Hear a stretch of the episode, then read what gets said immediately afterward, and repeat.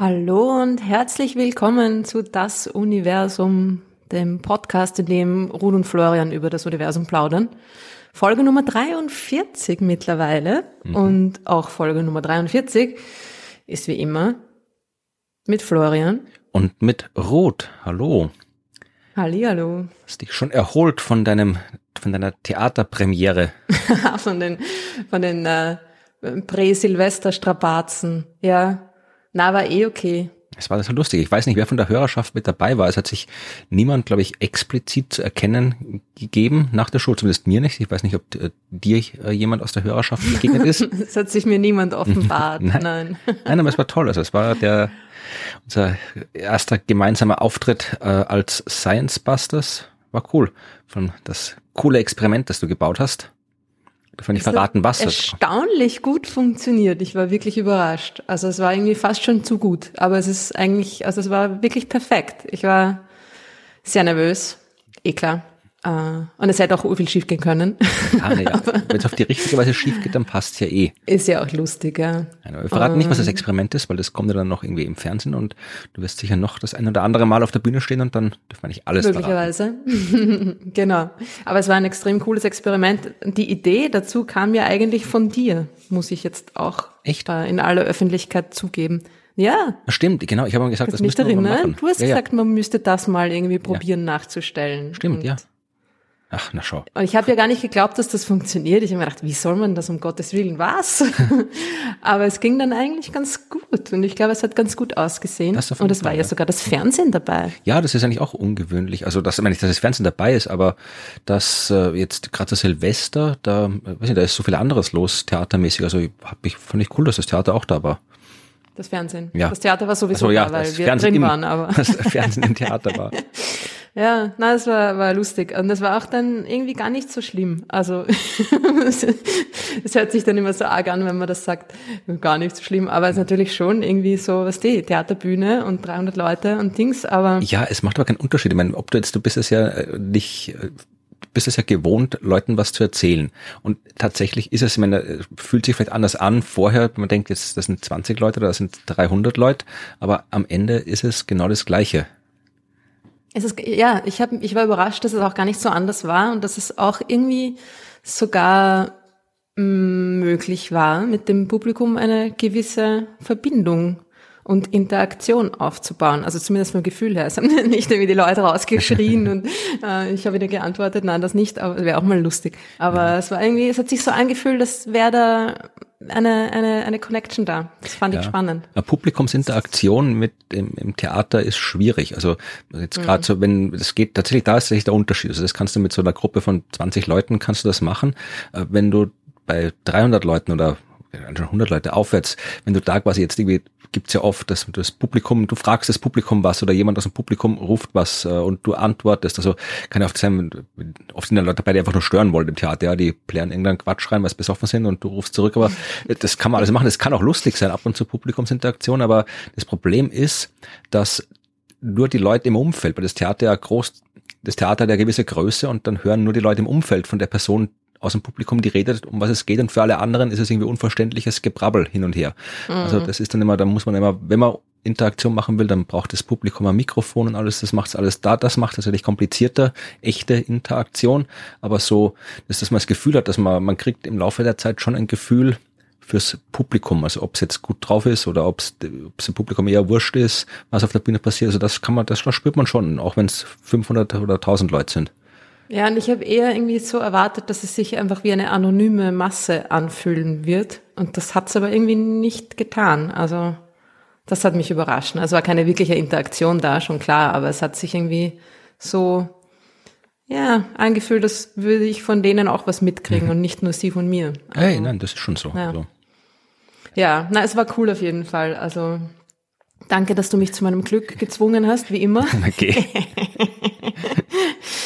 Äh, und schauen wir mal, wie das weitergeht. Also es wird ja dann vielleicht noch die eine oder andere Vorstellung ja, geben. Auf jeden Fall. Und Ähm, vor allem, wenn sich die Welt wieder normalisiert. Ja, wer weiß, ob das passiert. In naher Zukunft. Wollen wir das überhaupt? ja. Wir wollen eine neue Normalität, oder? Hat ja unser Ex-Kanzler ja, gesagt. Ah. Nein, nein, don't, don't, let's not go down that rabbit hole. Red mal lieber über die anderen Dinge, die, Bitte, ja. die auch passiert sind in den letzten zwei Wochen. James Webb, ja. successfully deployed. Ja, das, das hat sich tatsächlich komplett erfolgreich und ohne Probleme, es gab dann mal eine kleine Verzögerung, aber das war auch kein Problem, äh, ausgeklappt und alles in Position gebracht und äh, festgezurrt und hart jetzt äh, des Universums. Ja, ich habe tatsächlich äh, nicht, nicht jeden einzelnen Schritt mitverfolgt und auch die zukünftige äh, Aktionen, die noch kommen, aber es ist jetzt im Wesentlichen fliegt es jetzt nur noch rum und äh, aber alles, was da so an Konstruktionsarbeit notwendig ist, ist vorbei oder kommt da auch noch was? Nein, Konstruktionsarbeit kommt keine mehr. Was jetzt noch kommt oder jetzt gerade schon in Gange, im Gange ist, ist die Ausrichtung der der Spiegel. Also so. eigentlich des Hauptspiegels oder der, der einzelnen Segmente, die den Hauptspiegel ausmachen. Und das ist auch nochmal spannend. Also da kann jetzt nicht mehr so viel schiefgehen. Sicher, es kann, es kann immer was schiefgehen. Das ist nicht das, äh, das Ding, aber es sind diese, na, wie hieß es, 344 Single Points of Failure, die, die sind zumindest überwunden. Also es ist irgendwie alles, was tatsächlich ein, ein mechanischer Klapp, äh, Bewegungsvorgang ist, ist, das ist alles vollendet. Und jetzt wird nur der Spiegel eben in seine perfekte Form gebracht. Genau, die haben die, die wie viele Elemente einzeln, Einzelelemente sind's? Das sind 18 Einzelelemente. Genau. Die müssen natürlich alle schön eben sein. Genau. Und äh, jedes Element hat äh, so Metallstifte, vier Stück hinter dem Element quasi. Aktu ja, so Aktoren, habe ich mal gelernt, heißt das. Aktuatoren, genau. Es hat irgendwie auch so was äh, Techno-Ding, Superhero-artiges, oder? Aktuator. ja, genau.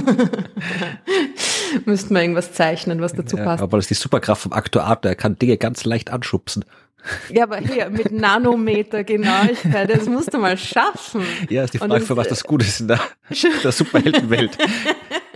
Kann überhaupt niemand brauchen bei, bei den Avengers, jemand, der Nanometer Dinge schubst. Ich kenne mich da nicht so aus, ja, aber, so wirklich, aber eine Anwendung wird es schon geben. Wenn euch eine Anwendung einfällt für Nanometer Genauigkeit bei Superhelden, dann schreibt uns. Aber es ist schon irgendwie auch ziemlich ziemlich faszinierend, was da passiert, ja.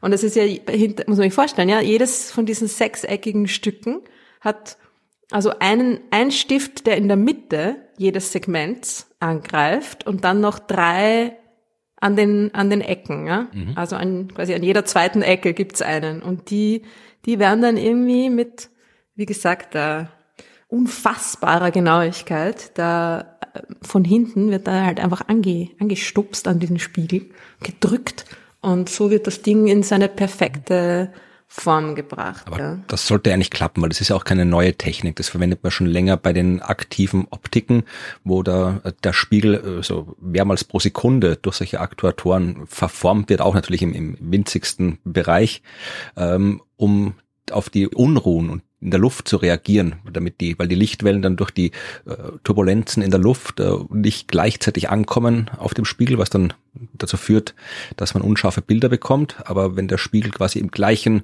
Rhythmus äh, mitflackert wie die Sterne am Himmel, mhm. dann geht's doch wieder. Und das ist ja Technik, die gibt's ja schon länger hier äh, bei den diversen Großteleskopen. Also dürfte da jetzt nicht so viel schief gehen. Also das wäre jetzt eher peinlich, wenn da jetzt was schiefgehen würde. Also äh, nachdem die allen anderen Dinge erfolgreich hinter sich gebracht haben, äh, da jetzt noch irgendwie. Ja, und vor allem, es ist wie gesagt kein, kein Point of Failure. Also wenn da jetzt was schief geht, dann ist der Spiegel halt genau. halt nicht 100% perfekt, dann, dann kann es halt 99% perfekt, kannst du immer noch beobachten. Oder? Ja, naja. Also es ist halt dann die Frage, ob es wirklich das beobachten kann, was es ja, gerne beobachten würde. Eh, aber wenn jetzt da irgendwie das, das Spiel nicht hundertprozentig perfekt ist, das war ja bei Hubble genauso. Hubble konnte ja auch beobachten, es war halt nicht so, so scharf, also Hubble jetzt vor der Reparatur. Und Ja. vielleicht kann man das dann auch wieder mit Software äh, klären oder sonst was. Also, aber naja, könnte man wahrscheinlich schon was machen. Ja, es ist nicht so ein, ein 100% Failure, wie Aber wenn der wenn Spiegel der nicht ausklappt, er Sekundärspiegel nicht nicht ausklappt. Ja, genau. Das, äh, es ist nicht die gleiche Art von ähm, Fehler, ähm, Katastrophenpotenzial irgendwie. Und es ist eben, wie du gesagt hast, ja, seit irgendwie, weiß ich nicht, 20, 30 Jahren mittlerweile diese Technologie im Einsatz. Ja. Und alle großen Teleskope haben diese Technologie, diese Aktuatoren. Insofern, das, das, das wird schon, wird schon gut gehen, ja. Und was noch sehr gut gegangen ist, ist ja auch der Start. Es war ja der absolute Bilderbuchstart. Anscheinend. Ja, Und es musste, sie mussten fast nichts korrigieren an der Flugbahn und insofern ist ihnen jetzt wesentlich mehr Treibstoff übrig geblieben, als sie, als sie sich gedacht hätten. Und die Lebensdauer ist auf, äh, weiß nicht wie genau, wie viel genau, aber auf jeden Fall mehr als zehn Jahre jetzt äh, angewachsen. Ne? Das heißt, wir werden doch länger was von James Webb haben, Ja, als ursprünglich gedacht. Sehr gut. Ja. Wir müssen uns auch keine Sorgen mehr machen über die über den Tankdeckel und die, die Robotermission, die, die das Web nachfüllen wird. Äh, obwohl vielleicht doch in 15 Jahren, wer weiß. Ja. Genau, also das ist auch gut gegangen. Eigentlich ist es ziemlich, ist alles ziemlich, ziemlich super gelaufen. Ja, es ist wirklich ideal. Aber na, gut Ding braucht Weile. Ja, also es ist, ist auch äh, ist auch kein Zufall. Ne? Das, es hätte zwar schief, viel schief gehen können, aber es ist natürlich auch kein Zufall, dass nichts schief gegangen ist. Ja. Und was noch äh, war, genau, noch ein, ein, ein nettes E-Mail bekommen haben wir von einem Hörer, Hauke, der zu dem U-Boot transportierenden Flugzeug noch einen Kommentar hat, also das Flugzeug, in dem, in dem dieser, dieser Sarkophag das ist, des Superstars ne, äh, transportiert wurde, dass das eigentlich äh, nicht ein Flugzeug ist, um U-Boote im eigentlichen Sinne zu transportieren, sondern dass da Rettungs-U-Boote, also U-Boot-Rettungs-U-Boote transportiert werden. okay. U-Boote, die U-Boote retten. was ich jetzt natürlich wissen will, äh, haben die so Lichter oben drauf und eine Sirene? Ich habe mir nur kurz ein Bild angeschaut und die schauen immer lustig aus. Die sind nämlich so gestreift irgendwie. Die sind super. Heißen DSRV, Deep Submergence Rescue Vehicle. Okay. Und äh, sind dazu da, um, um quasi verunglückte U-Boote und deren Besatzung zu, zu, zu retten. Nicht gewusst, dass es sowas überhaupt gibt. Ja, Sachen gibt's, gell? Ja. was man nicht alles erfährt, wenn man Podcasts hört. Es gibt Ja, fand ich auch super. U-Boot-Podcasts. Gibt's bestimmt, Ja, ja, wollte ich gerade sagen, die haben wahrscheinlich fünf Folgen drüber gemacht. Die, die, vielleicht hört uns da jetzt gerade jemand zu und schüttelt den Kopf und denkt sich, ja, Leute, hättet ihr nur uns zugehört. Äh, ja, aber es ist genau, also dieses Flugzeug transportiert Rettungs, nein, ich, ich krieg das Wort nicht raus, U-Boot, Rettungs, U-Boot, Rettungs-U-Boote Genau. unter anderem, ne? weil man natürlich diese Rettungs-U-Boote schnell an jeden beliebigen Ort der Welt bringen muss, brauchst du dazu ein Flugzeug und so weiter und so fort. Ja. Ein U-Boot-Rettungs... U kannst du kannst du nicht sagen. Schwierig, oder? Ein, ein U-Boot-Rettungs-U-Boot-Transportflugzeug. Ja, kein Problem mit Milliarden von Lichtjahren, aber einfache Wörter, wo zweimal U-Boot drin vorkommt, können wir nicht sagen. Ja. Wie auch immer. Ähm, so viel dazu. Vielen Dank für diesen Kommentar, Hauke, das war sehr interessant. Und was noch? Ah ja, es gab auch in der Telegram-Gruppe noch eine, eine kleine Diskussion, die mit dem Web zu tun hat. Ja, da gab es Beziehungsweise eigentlich einige. mit der, ja, da gab es einige, ja, stimmt. Ja. Ich habe mir irgendwie eine noch herausgegriffen. Also es gibt jede Menge Diskussionen in, in unserer Telegram-Gruppe. Ihr seid alle herzlich eingeladen, unserer Telegram-Gruppe beizutreten, natürlich. Den Link oder die Anweisungen gibt's äh, in den Show Notes natürlich.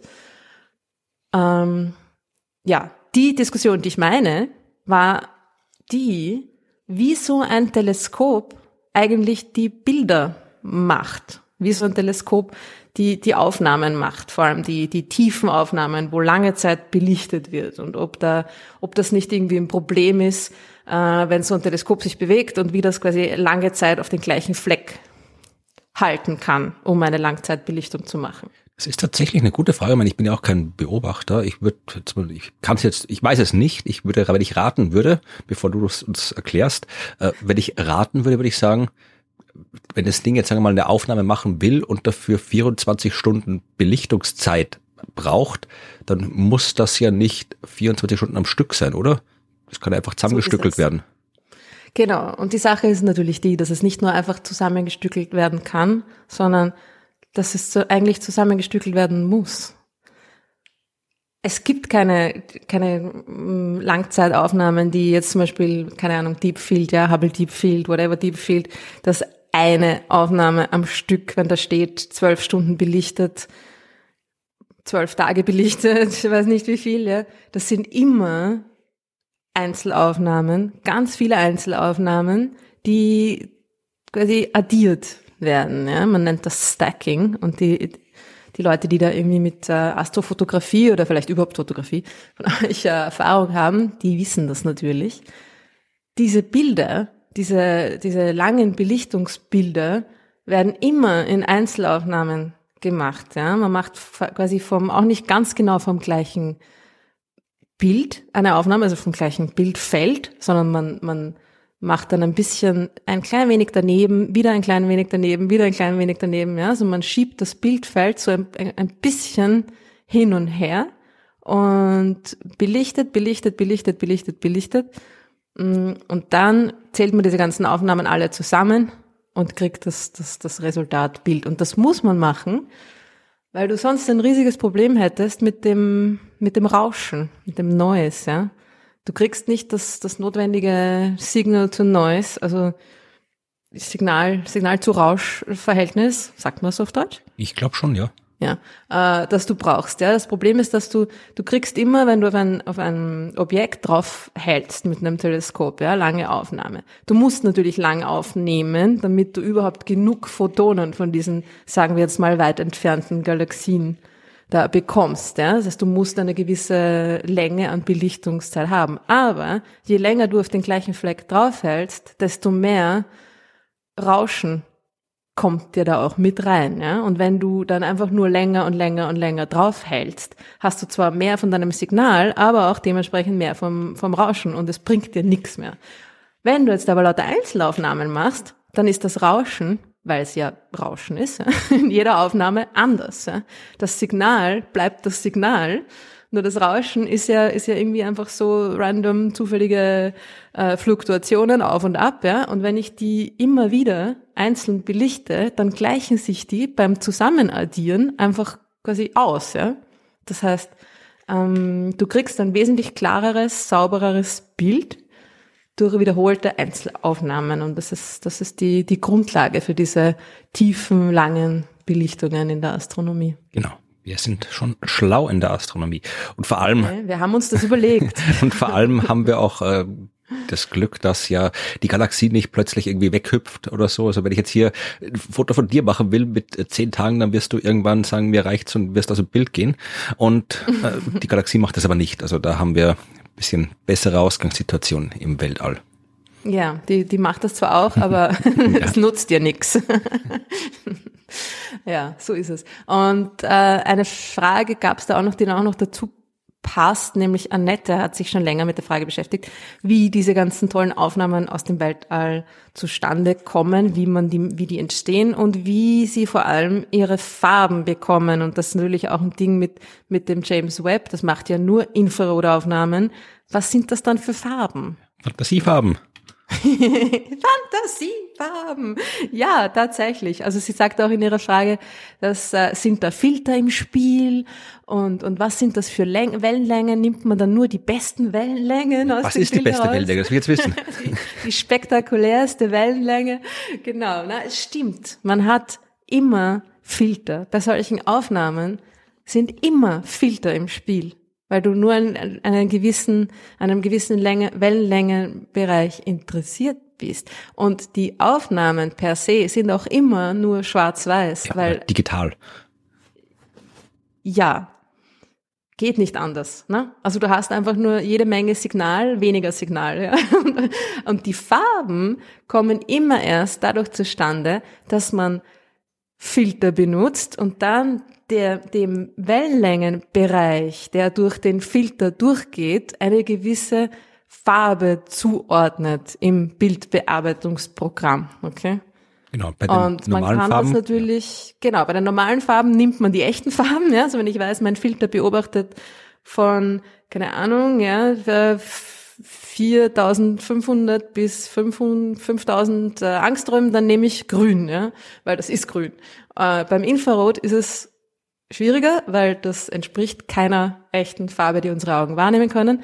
Und naja, schwieriger. Vielleicht ist es auch einfacher, weil ich kann mir dann natürlich irgendeine aussuchen. Und wenn man es gescheit macht, dann macht man es natürlich schon so, dass man auch bei Infrarotaufnahmen dem, dem Filter mit der kürzeren Wellenlänge auch eine kurzwelligere Farbe zuordnet, damit das zumindest irgendeine, ja, Entsprechung hat. Aber es sind im Grunde, wie du gesagt hast, Fantasiefarben.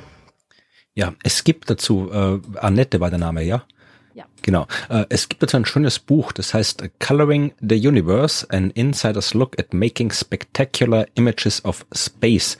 Äh, da geht es im Prinzip genau, also es ist so ein Bildband, aber auch mit viel Inhaltsanteil. Und da geht es genau um, um diese Fragen. Also sind diese Farben echt? Äh, Wie kriegt man diese Bilder zusammen? Also da sieht man sehr, sehr viele schöne Bilder und es wird dann genau erklärt, wie diese Bilder zustande kommen. Kann Ja. ich empfehlen.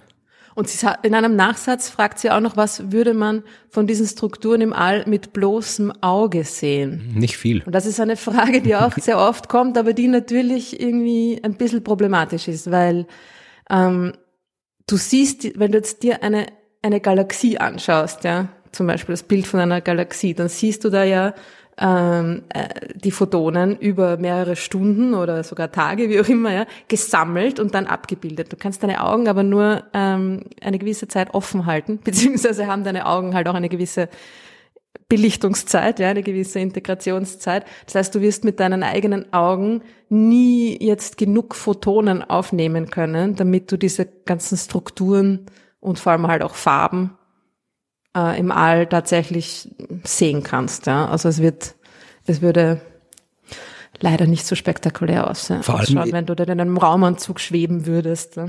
Vor allem ist unser Auge auch deutlich kleiner als ein Teleskop. Also die Pupille, also da, wo das Licht gesammelt wird, das hat was ein, zwei Millimeter Öffnung. Also das ist deutlich kleiner als jedes andere optische Gerät, das so rumliegt. Genau. Und drum schaut ja der Himmel so aus, wie er ausschaut, ne? Nicht anders. Schätziger, so wie er wirklich ist. Ja. Ja. Aber warum sind wir eigentlich schon beim Fragenteil? Ah, kommt doch immer am Schluss. Ich weiß, aber ist ein bisschen aufmischen. Nein, ich wollte einfach nur so ein bisschen diese James Webb Teleskop äh, Geschichte noch ein bisschen abrunden. Okay. Weil da haben wir jetzt ja schon auch schon öfter drüber geredet und eben weil da noch ein paar Diskussionen waren und Dings, habe ich mir gedacht, ähm, Ich hätte nur gedacht, du warst faul und hast keine Geschichte vorbereitet. Du wolltest dich durchschummeln. wir machen heute nur Fragen. Ich habe noch eine Frage, die auch mit dem James Webb zu tun hat. Und zwar äh, eine, eine Frage, die, glaube ich, äh, erst kürzlich, ich glaube gestern zu uns gelangt ist. Jochen möchte wissen, warum denn der, der Spiegel bitte aus Gold ist. Hätten Sie sich da nicht irgendwas günstigeres einfallen lassen? ja, das ist, wenn das schon das Teleskop so ein cooles Teleskop ist, ja, das muss halt ein bisschen so bling haben. Ja, also ein bisschen so goldene Dings, so mit der Diamant besetzt und so, damit es cool ausschaut. Jo, jo, bling. Ich meine, man gönnt sich ja sonst nichts, oder? Okay, Leute, das ganze Teleskop, ja, der ganze riesige Spiegel, ja, irgendwie 25 Quadratmeter Spiegel, hat äh, nicht einmal 50 Gramm Gold. Die Beschichtung ist ungefähr 100 Nanometer dick. Das sind nur ein paar hundert Atome, ja. Die Beschichtung ist ein paar hundert Goldatome dick, dünn eher. Also das ist eine, eine, eine zu, vernachlässigende, zu vernachlässigende Menge Gold. Der Grund für das Gold ist, dass es im Infrarot sehr gut reflektiert. Gold, Gold hat einfach äh, ja sehr gute Reflexionseigenschaften in dem Wellenlängenbereich und das ist ja das, was man möchte. Ne? Und es ist aber der, es ist wirklich nur eine minimale Schicht obendrauf gedampft äh, und der Rest des Spiegels ist aus Beryllium. Ist das teuer? Und Keine Ahnung. Das ist, puh, weiß ich jetzt nicht. Das wird, wird jetzt auch nicht irgendwie so um 99 im Supermarkt zu haben Schau sein, mal, was aber Amazon Beryllium kostet. Gibt's das dort überhaupt? es ist auf Nee, jeden gar Fall extrem. Wow, du hast etwas gefunden, was es bei Amazon nicht gibt. Äh, es ist auf jeden Fall so, dass das, dieses Beryllium extrem äh, stabil ist, Temperatur stabil, ja, also dass das verändert sich nicht, wenn es ganz kalt wird und das ist ja auch sehr wichtig da draußen. Ja. Und das Gold ist für die Reflektivität und die 50 Gramm, mein Gott, ja, da waren andere Dinge wesentlich teurer. Ich sehe gerade hier in der Wikipedia, äh, der Preis für Beryllium als voll bearbeitete Luft- und Raumfahrtkomponente liegt zwischen 300 und 1500 Euro pro Kilogramm. Okay. Geht auch. Geht eigentlich, oder? Ja. Nicht so schlimm. Also hm. keine Ahnung, ich würde jetzt keine, keine 10 Kilo Beryllium kaufen, weil ich brauche nichts, aber jetzt, ich glaube, das Teleskop ist jetzt, also da, ich glaube, die Materialkosten sind tatsächlich bei so einem Weltraumteleskop der geringste Anteil. Vernachlässigbar, ja. Naja, also es hat's verdient. Ein bisschen Bling. Aus gutem Grund. Okay, aber das war's jetzt auch schon mit okay. Fragen also ich schummel mich nicht durch, keine gut, gut. Sorge. Ich habe tatsächlich eine Geschichte vorbereitet. Da bin ich gespannt. Es war eine sehr interessante Geschichte natürlich. Und es ist eine Geschichte, in der es nicht um Galaxien geht. Da bin ich noch gespannter. Ha, es geht um Sterne. Okay. Das hast du dir ja immer gewünscht, ja. dass wir mehr Geschichte, Geschichten über Sterne haben. Ja. Und es geht um äh, einen ganz besonderen Stern. Okay. Es geht um ein Paper, das kürzlich rausgekommen ist. Und das heißt Final Moments ah. One. Okay. Das heißt, es gibt doch Teil zwei auch noch. Ich glaube, es gibt da irgendwie noch Teil zwei, drei, vier und fünf. Es ist äh, das erste in einer in einer Reihe, in einer Serie, ja, in einem Artikel. Aber ich fand den Titel Teile über sehr Final schön, Moments oder? machen. Was soll denn das? ich finde, es hat ein bisschen sowas Final Moments. Ja, aber das ist genauso irgendwie so wie sie den letzten Teil von irgendwie Harry Potter oder sonst was auf fünf auf, äh, Filme ausdehnen. Final Moment ist eins. Kann nicht fünf Teile sein. Eig oder eigentlich äh, Final Moments und dann fängt man bei eins an. Okay, es geht tatsächlich um die um die Final Moments. Mhm. Eine Sterns, Sterns nehme ich an, ja? Natürlich, genau, ja. Und es ist extrem cool. Es äh, ist nämlich einer Gruppe an Wissenschaftlern und Wissenschaftlerinnen gelungen, tatsächlich zum ersten Mal dem Tod eines Sterns beizuwohnen. Die haben einen Stern, einen Stern sterben sehen, quasi live dabei. Ja. Aber das ist ja das, äh, jede Supernova-Explosion ist ja das Sterben eines Sterns. Also ich nehme an, es geht, äh, weil das haben wir schon oft genug gesehen. Also da muss noch mehr dahinter sein. Stimmt, aber sie sind nicht erst beim quasi Todesmoment dazugekommen, wie es ja bei den meisten Supernovae so ist. Also die, die, die entdeckt man ja erst, wenn sie explodieren. In diesem Fall haben sie einen Stern untersucht, bevor er explodiert ist. Ja, okay. Also sie haben tatsächlich die, die Final Moments, ne, die, die finalen oder eigentlich sogar Monate. Sie haben die letzten fast fünf Monate, ne? Moment, ja, genau, die letzten viereinhalb Monate, die letzten 130 Tage im Leben eines roten Überriesen beobachtet da müssen sie erstmal auf die Idee gekommen sein, sich den anzuschauen, und nehmen an, rote Überriesen wird es auch nicht wenige geben. Also warum haben die gerade den angeguckt? Oder naja. Ja. Erzähl mal die Geschichte, bevor ich anfange mit Fragen stellen. genau. Es geht um einen Stern, der sich in einer weit entfernten Galaxie befindet. Äh, 120 Millionen Lichtjahre. Naja, eigentlich gar nicht so weit entfernte Galaxie. Also so eine eigentlich, eigentlich eher nähere Galaxie. 120 Millionen Lichtjahre. Und dieser Stern wurde beobachtet 130 Tage lang, bis er tatsächlich in einer Supernova explodiert ist. Und die Explosion haben sie natürlich auch gleich hinterher beobachtet. Ja. Und das ist was Besonderes, weil eben bis jetzt immer nur na, Supernova kurz danach ja, die Beobachtungen eingesetzt haben, weil du weißt natürlich nicht, wann der Stern explodiert. Ja. Und irgendwie 130 Tage, vier Monate im Leben eines Sterns, das ist wirklich ein Augenzwinkern. Das heißt, du kannst dir einen, einen roten Überriesen aussuchen und dann kannst du sagen, ja, der wird explodieren vermutlich in den nächsten 1000, 10.000 Jahren. Und dann halt mal dein Teleskop da irgendwie drauf, tausend Jahre lang und hoff, dass der dir genau, äh, genau in der Zeit explodiert. Und genau das ist aber passiert. Und wie ist ihnen das gelungen? Naja, Zufall ja, glücklicher Zufall, herbeigeführter, ja. erwarteter Zufall, aber es war natürlich Zufall. Ja? Das heißt, der Stern wurde ausgesucht aus gutem Grund. Der hat sich einfach durch sehr starke Helligkeitsschwankungen irgendwie hervorgetan. Also man wusste schon, dass es ein, das ist ein roter Überriese, der ist irgendwie im, im, am Ende seines Lebens angelangt, da, da, da, und ähm, da ist irgendwas Komisches, geht davor, ja, also starke Helligkeitsschwankungen, den beobachten wir jetzt mal, ja. Hätte aber natürlich sein können, dass der erst in tausend Jahren explodiert oder mehr. Insofern war es natürlich schon Zufall. Ich muss trotzdem eine kurze Zwischenfrage stellen.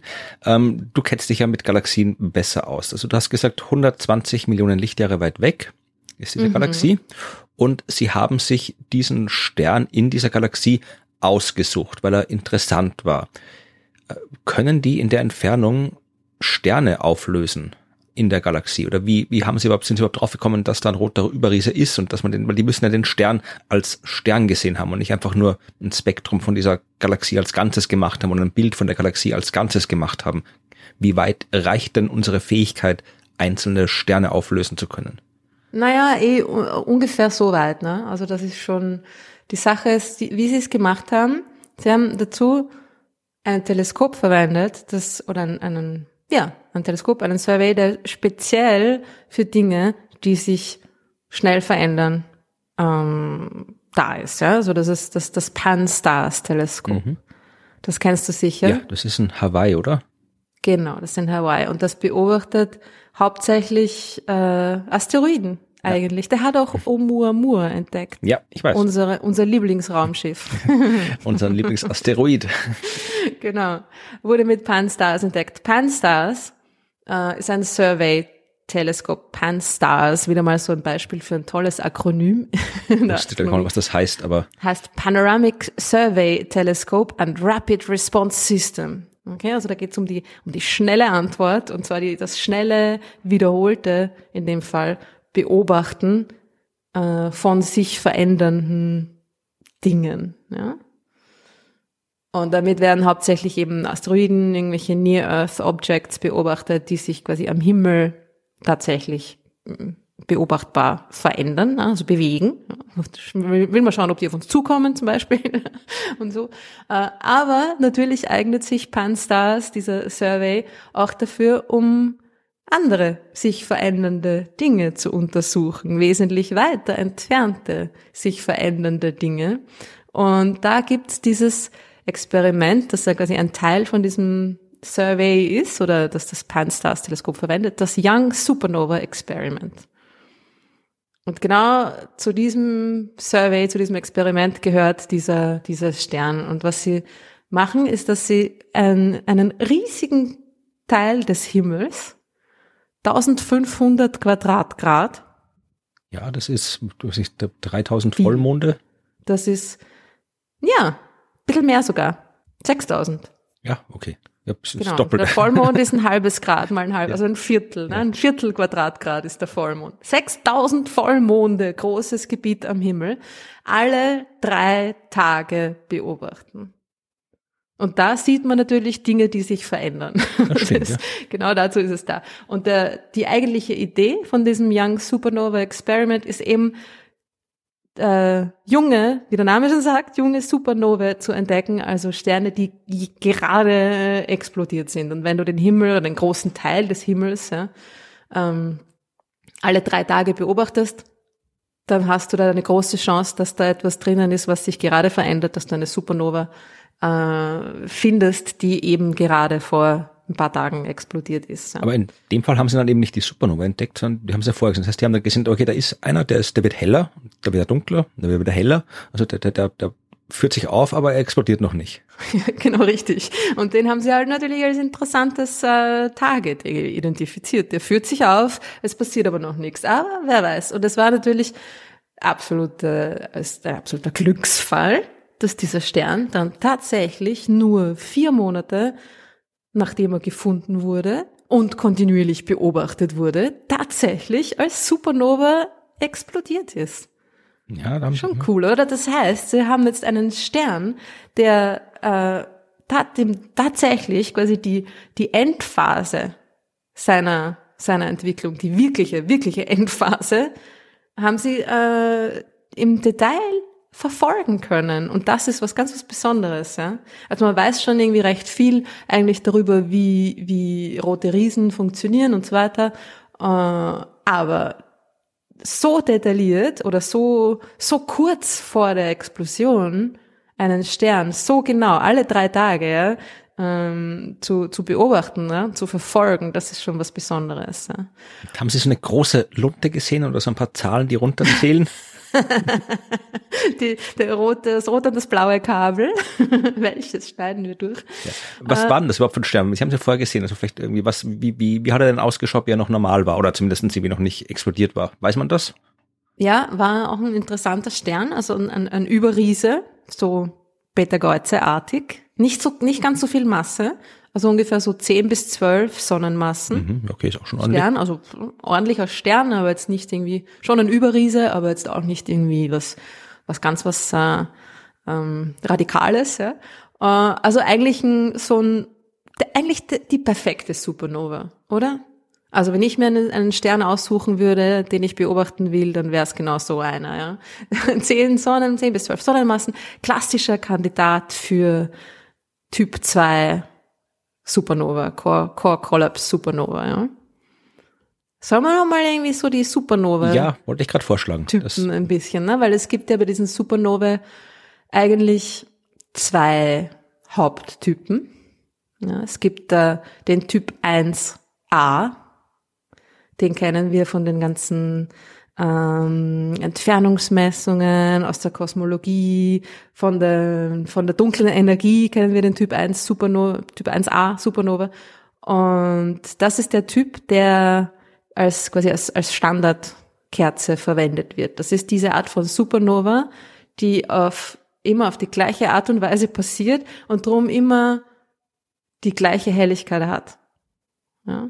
Genau, also das ist die, wo ähm, ein weißer Zwerg äh, einen anderen Stern umkreist, also eigentlich ein schon toter Stern, auf den dann äh, aus welchen Gründen auch immer von diesem anderen Stern Material drauf fällt, weil der andere Stern auch anfängt sich aufzublähen oder sehr instabil ist und dann bekommt der weiße Zwerg zusätzliches Material, sodass die Kernfusion dort wieder einsetzen kann und das tut sie dann überall auf einmal und explosiv und dann zerreißt sie.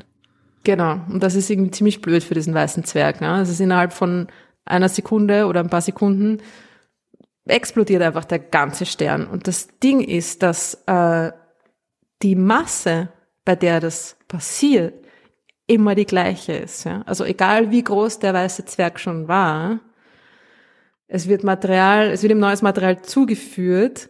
Es kommt nicht darauf an, wie viel Zeug da auf ihn zukommt zusätzlich, sondern es geht genau bis zu der Masse, bei der dieser weiße Zwerg dann einfach nicht mehr stabil ist, ja, wo dieser, dieser Elektronenentartungsdruck, den die Gravitation nicht mehr aufhalten kann. Ja, und dadurch gibt's auch diesen, diesen, diese Explosion und diese genaue verfolgbare Helligkeit, die diese Art von Explosion immer hat, ja, weil es immer genau bei dieser, bei dieser bestimmten äh, Grenzmasse passiert. Ja. Gut, aber das war nicht das. Um das das war es nicht. genau. Sehr gut. Diese Art von Supernova, dieser Typ 1a, ist super interessant. Ja? Also das ist jetzt nicht dieses Stern erreicht das Ende seines Lebens und Dings kollabiert und explodiert, das ist der andere Typ. Ja? Äh, das, sondern das ist der, seine ja, interessante Konstellation von zwei Sternen. Es gibt Sterne ja hauptsächlich in Doppelsternkonfigurationen. Insofern passiert der auch recht oft, dieser Typ von Supernova.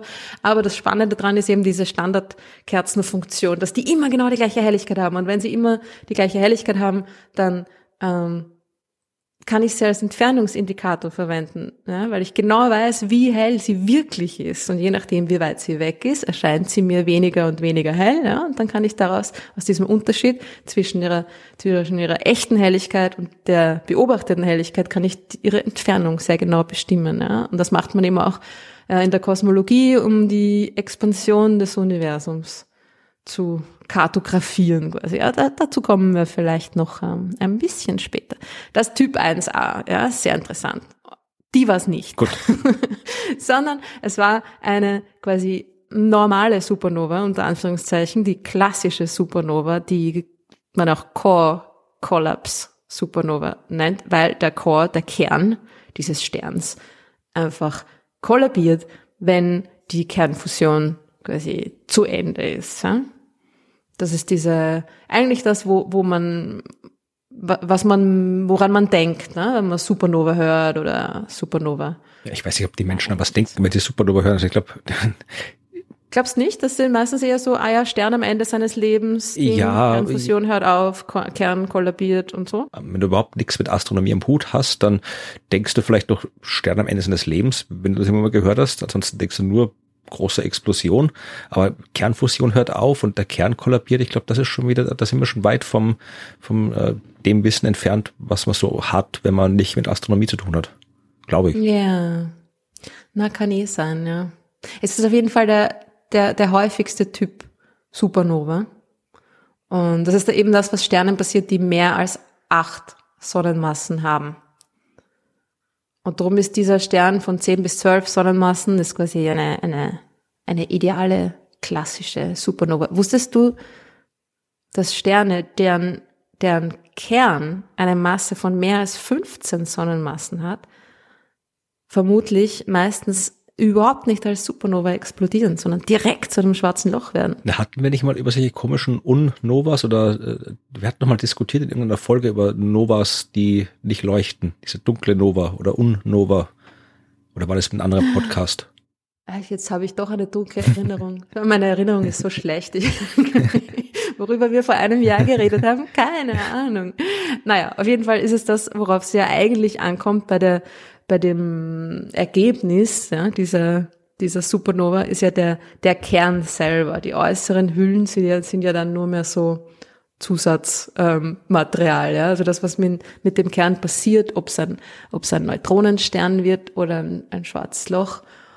Äh, und auch wie die Supernova tatsächlich vonstatten geht, das hängt ja eher so mit dieser, mit, mit dem inneren Kern des Sterns zusammen. Naja, auf jeden Fall darf der, der, der Stern nicht zu viel Masse haben, weil dann gibt's gar keine Supernova. Da, das, das war der Punkt, ja. Also äh, so 10, zwischen 10 und 20 ist, ist, ähm, ist ideal für eine Supernova. Genau, und das war der Typ 2, die, die Kern, die, der Kernkollaps äh, Supernova und das ist das, was, was beobachtet wurde. Das ist das, was diesem, diesem Stern passiert ist. Und das ist eben auch das, was ähm, Peter Geuze zum Beispiel passieren wird, aber erst in, naja, 10 bis 100.000 Jahren. Und was den meisten anderen fetten, roten Riesen, die wir kennen, passieren wird. Ja.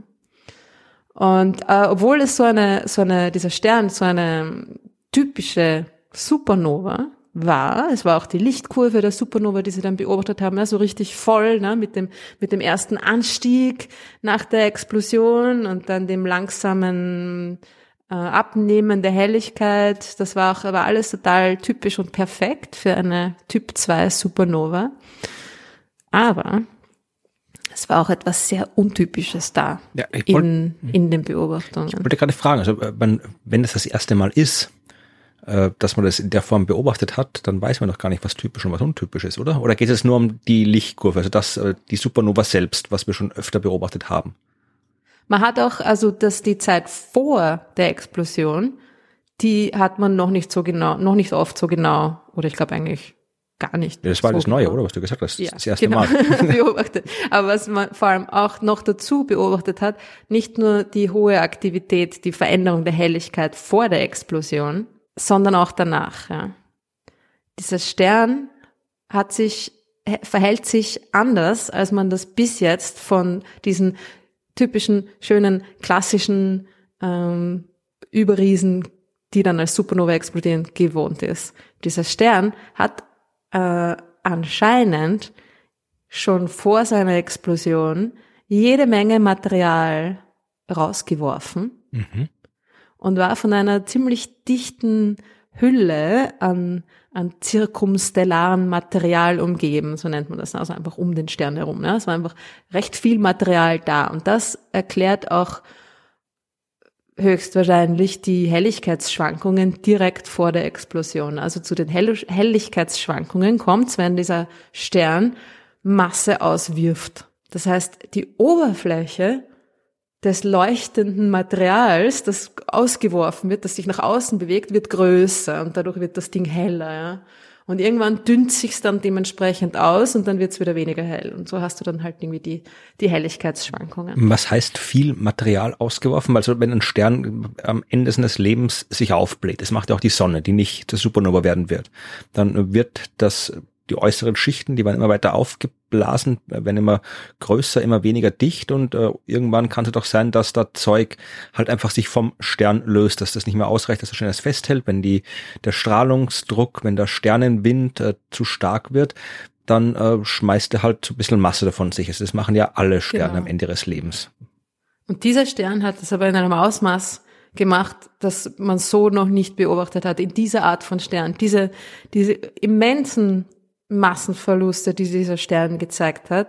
Das haben sie dann auch berechnet oder modelliert in Wirklichkeit. Sie haben dann eben das, das Spektrum, die haben auch Spektren gemacht von dieser Supernova und davor und danach und so weiter. Und von dem Spektrum und der Lichtkurve haben sie da halt verschiedene Modelle der, der Sternentwicklung irgendwie äh, und so weiter an, angepasst, ja, diese Beobachtungsdaten und haben berechnet, dass der einen Massenverlust hat von äh, ein Hundertstel Sonnenmassen pro Jahr.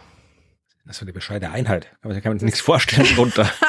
Klingt jetzt noch nicht viel, weil Sonnenmassen pro Jahr, das ist die Standardeinheit. Ja, eh, ich weiß eh, aber das ist ja zum Vorstellen, wenn man das überhaupt noch 130 ein, ein, Tage Eine Hundertstel Sonne pro Jahr.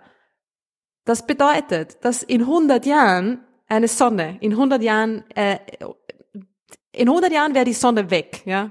In 100 Jahren. das ist nix für so einen Stern. Diese roten, rote Riesenphase dauert Millionen von Jahre, ja, eigentlich. Also je nachdem, ne, wenn der Stern mehr und mehr Masse hat, wird auch die rote Riesenphase kürzer und kürzer, ja.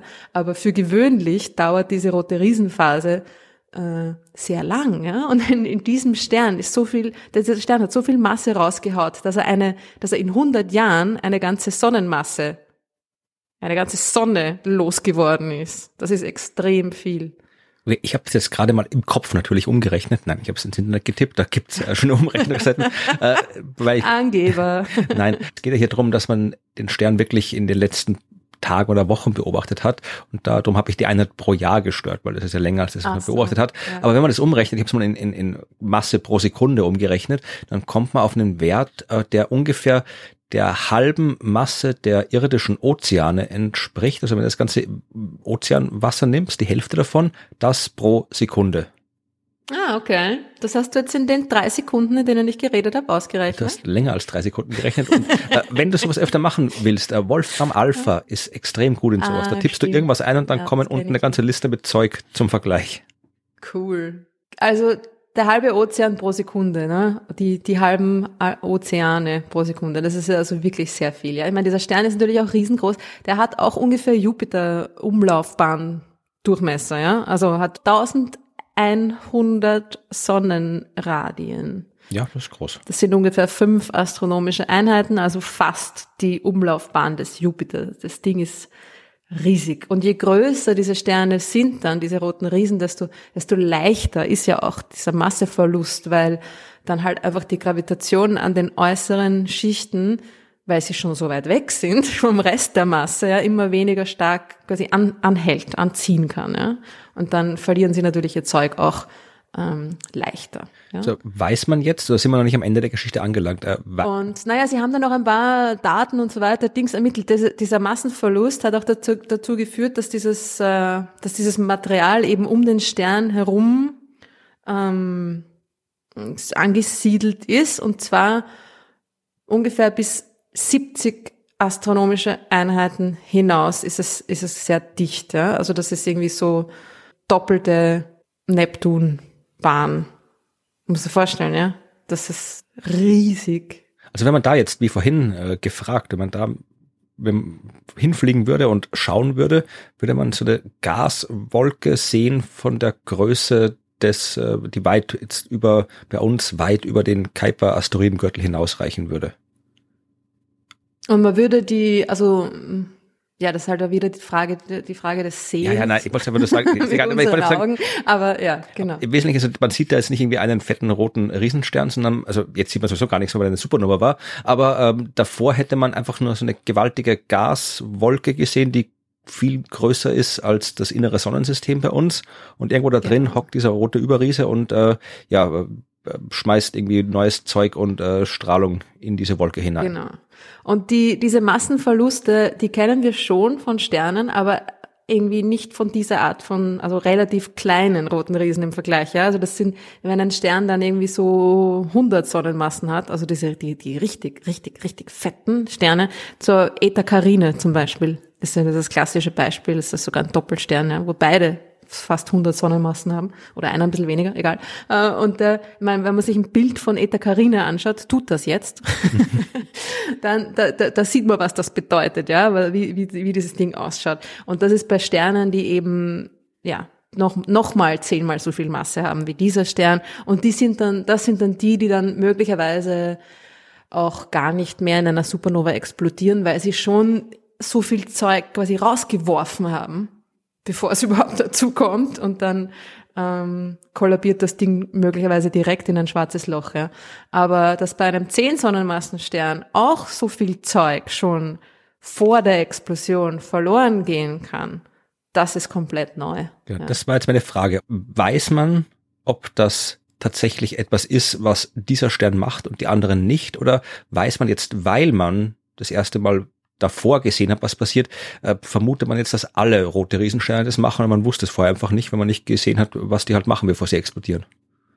Man vermutet, dass zumindest einige auch so ein Verhalten zeigen werden. Ja. Keine Antwort. Also es ist, was David, das ist in der Astronomie. Ja, eh. More data is needed. Naja, also ich meine, kurz gesagt, die Moral von der Geschichte ist, so einfach ist es nicht. Das Leben der Sterne ist komplizierter als gedacht. Und vor allem auch das, the, the final moments, ja, also die, das, das Ende der Sterne ist natürlich noch viel komplizierter als ihr Leben.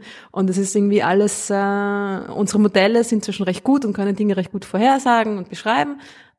Aber sobald man dann irgendwo ins Detail geht und sich irgendwelche Beispiele genauer anschaut, kommt man dann irgendwie auf Diskrepanzen drauf und dass es alles äh, anders sein kann, als wir, als wir gedacht haben. Die Frage ist natürlich auch, warum, ne? wo kommt diese Energie her? Also damit dieser Stern so viel Material auswerfen kann, braucht er ja, irgendwas muss das antreiben, ja, ja. braucht eine Energiequelle. Wo kommt die her? Wo kommt die her? Das frage ich dich. Aus dem Zentrum des Sterns nee. natürlich und Sie wissen es noch nicht genau, aber es ist, äh, es kommen, sind vermutlich, und das ist jetzt lustig, Gravity Waves, okay? Das ist, äh, this is not gravitational waves. Wollte ich gerade sagen, dass die Leute noch verwirrst hier. genau. Es sind äh, Schwerkraftwellen oder schwere Wellen heißen die, glaube ich, auf Deutsch. Also einfach Wellen, die entstehen, die durch die, die Schwerkraft entstehen und von der Schwerkraft quasi äh, dominiert werden, verursacht werden. Also wenn etwas in einem Schwerefeld sich befindet und, und, und ähm, angestoßen wird, dann möchte es natürlich dorthin wieder zurück, wo die Schwerkraft anzieht und dann kommt es zu Wellen und so weiter. Ja? Also es sind einfach äh, Wellen, die sich in einem Gravitationsfeld äh, bewegen und deren Bewegung durch die Gravitation bestimmt wird. Ja? Und das kommt ja auf, das kommt in sehr vielen Materialien vor, also das ist was ganz was Normales. Und es ist aber lustig, weil in dem einen äh, Press Release, den ich das zum ersten, den ich als erstes gelesen habe von diesem Stern, das war auf äh, Spektrum, De sagen Sie tatsächlich Gravitationswellen. Ja, das war ja damals auch, wie sie die Gravitationswellen, also die jetzt die echten Gravitationswellen, also nachgewiesen haben, da war das ja auch in den Medien, ging ständig hin und her, also zwischen Gravitationswellen und vor allem im Englischen Gravity Wave und Gravitational Waves, das ist ja noch ärger. Aber äh, ich habe mal geschaut, also schwere Wellen ist, glaube ich, der offizielle Begriff für das in, in der deutschen Sprache. Und ja, es ist Wasserwellen, das sind doch schwere Wellen, oder? Ja, genau. Ja, ja, Wasserwellen, absolut. Ja, genau. Und in, in Wolken sieht man sie auch, ja. Also die sind überall, das ist ganz was Normales, ja. Das ist einfach okay, normale Wellen, mehr oder weniger. Die fliegen da durch den ähm, Stern durch und dann verdichten sie hier mal was und, und fusioniert da was und so oder oder kommen aus den aus den Endstadien der Fusion, ja. Also es steht irgendwie genau äh, in dem, in dem, in dem Artikel steht Gravitationswellen aus der Fusion von Neon und Sauerstoff oder ein nuklearer Blitz aus der Verbrennung von Silizium. Das hört sich sehr spektakulär Ui. an. Ja, auf jeden Fall. Aber es ist Genau. Äh, die Fusion von Neon und Sauerstoff, das sind quasi die letzten zwei. Silizium ist das letzte. Also zuerst Neon. Neon kommt ähm, eh gleich nach Kohlenstoff, ne? Sollen wir nochmal noch mal wiederholen, was in dem Stern passiert. Die meiste Zeit seines Lebens Wasserstoff zu Helium. Mhm. Ja, dann, also lang, Milliarden von Jahren in den meisten Sternen oder je nachdem, wenn sie schwerer sind, wird diese, die, werden diese Zeiträume immer kürzer, aber sehr lange. Und dann kommt auch eigentlich in allen Sternen, außer vielleicht in den klein, allerkleinsten, Helium zu Kohlenstoff. Helium brennen. Das dauert dann nur mehr recht kurz, ja, vielleicht ein paar Millionen Jahre. Ähm, und passiert immer im Zentrum, ja. Also diese, diese verschiedenen Phasen der Kernfusion beginnen immer im Zentrum und arbeiten sich dann so langsam schalenartig nach außen, ja. Und dann, wenn der Stern noch mehr Masse hat und die notwendige Temperatur und Dichte durch seine eigene Schwerkraft erzeugen kann, kommt es zum Kohlenstoffbrennen, Kohlenstoff zu Neon und so weiter. Und dann, und das dauert dann auch nur mehr, glaube ich, ein paar tausend Jahre oder so, diese Phase. Und dann und das ist, die, sind die Phasen, die eben nur mehr in diesen sehr massereichen Sternen vorkommen.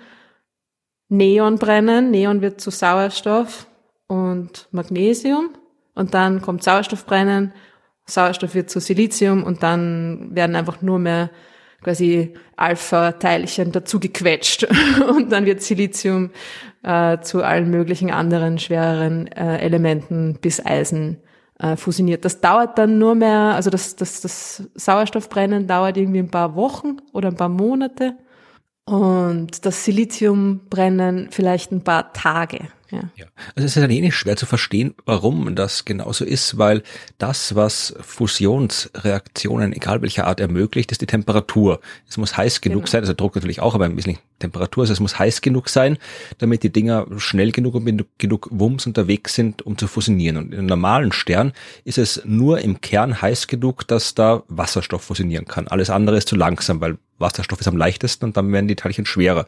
Und wenn der Stern irgendwann dann heißer wird im gegen Ende seines Lebens, dann ist es halt dann außen um den Kern rum schon heiß genug, dass er doch dort Wasserstoff fusionieren kann und im Kern halt heiß genug, dass Helium fusionieren kann. Ja? Dann wird er noch heißer und dann ist es außenrum heiß genug, dass dort Helium fusionieren kann. Noch weiter außen ist es dann schon heiß genug, dass Wasserstoff fusionieren kann und im Kern kann halt wieder was anderes äh, fusionieren. Das heißt, du kriegst dann diese einzelnen Schichten der Fusion, die du genannt hast, aufgrund mhm. der Temperaturunterschiede von innen nach außen, die im Lauf seines Sternenlebens ansteigen. Und dass das dann nur so unterschiedlich lang dauert, liegt halt einfach daran, dass halt dann immer weniger da ist von dem Zeug, weil die sind ja alle nur deswegen da, weil sie zuvor vom Stern durch Kernfusion erzeugt werden. Das heißt, der hat viel Helium, weil da halt der sein ganzes Leben lang Helium produziert hat, aber dann deutlich weniger von, weiß ich, Kohlenstoff, Sauerstoff, Neon und Magnesium, weil die halt dann nur in den letzten Reaktionen entstanden sind und drum ja, laufen diese letzten Fusionsreaktionen dann halt in ein paar ja, Jahren, Wochen, Tagen aus, weil von dem Zeug dann fast nichts mehr da ist, was fusioniert werden kann. Genau. Und beim Übergang von einer Phase zur nächsten kommt es ja auch immer zu einer äh, Kontraktion des Kerns, weil halt die Kernfusion quasi weniger effizient wird und drum die Schwerkraft überhand nimmt. Das Ding zieht sich zusammen, wird heißer und dann kann die nächste Phase, wenn genug Masse da ist, einsetzen. Ja. Und dadurch die, die neu, durch den neuerlichen Energieoutput dehnt sich der Stern oder der äußere, die äußeren Hüllen dieses Sterns dann dementsprechend immer weiter aus. So kommt es zu dieser Riesenexpansion. Aber die Sache mit dieser, mit diesem Materialauswurf und der Energiezufuhr, die da notwendig ist, um die, eben diese äußeren Schichten dann auch in den Weltraum hinaus zu befördern. Ich denke mir, dass sie äh, in Wirklichkeit keine Ahnung haben, warum das so ist. Und das, so wie ich das verstanden habe, die Vermutung, dass das irgendwelche ähm, Prozesse im Rahmen des äh, Sauerstoff- und Siliziumbrennens sind, kommt daher, dass das genau die Prozesse sind, die in, erst in den letzten Lebensmonaten bis Tagen eines Sterns stattfinden. Ja? Und das ist ja das, was sie quasi da genau beobachtet haben mit dieser Aktivität, mit dieser Helligkeitsveränderung und so weiter. Ja? Äh, Was ich mich noch frage jetzt, also ich weiß nicht, wenn, die, wenn du sagst, die wissen selbst noch nicht, dann weißt du es wahrscheinlich auch nicht. Ähm, äh, oder zumindest weißt du es, ob ich es falsch verstanden habe. Kernfusion und Dichtewellen. Ist es so, dass die Kernfusionsprozesse dichte Wellen oder schwere Wellen anstoßen, die dann dazu führen, dass da Zeug rausgeschleudert wird? Oder ist es umgekehrt, dass äh, schwere Wellen durch den Stern laufen und Kernfusionsprozesse anstoßen, die sonst nicht ablaufen würden und die dann die Energie bereitstellen, um Zeug Nein, rauszuschmeißen. Ich glaube, es ist ersteres. Okay. Ich glaube, dass das irgendwie in dem, in der, in diesen Übergangsphasen und wenn dann die, die neue Phase, die nächste Phase der Fusion einsetzt, dass es da irgendwie zu einer natürlich, ne, einer zuerst Kontraktion, dann wieder Expansion und so weiter, Veränderung kommt, die diese schwere Wellen irgendwie erzeugt und die sind anscheinend heftiger als irgendwie in anderen Sternen hm, die man zumindest bis jetzt beobachtet hat.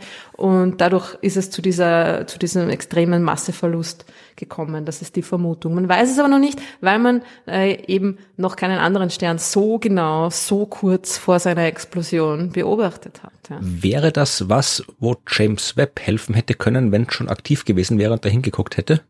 Ich habe keine Ahnung.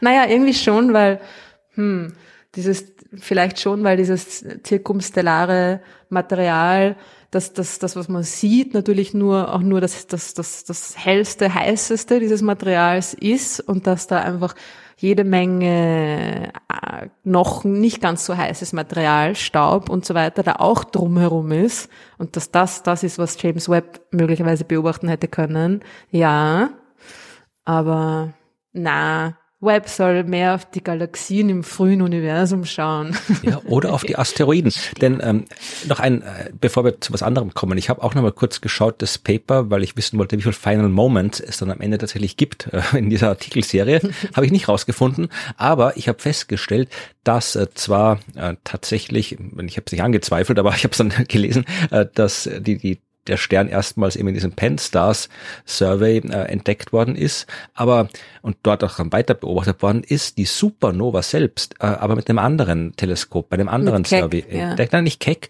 also vielleicht war Nein. Keck dabei, sondern ähm, das ist, äh, falls du es nicht gesehen hast in dem Paper, dann äh, wirst du dich auch freuen drüber. Das hat ein äh, Survey namens Atlas gemacht und Atlas steht für Asteroid Terrestrial Impact Last Alert System.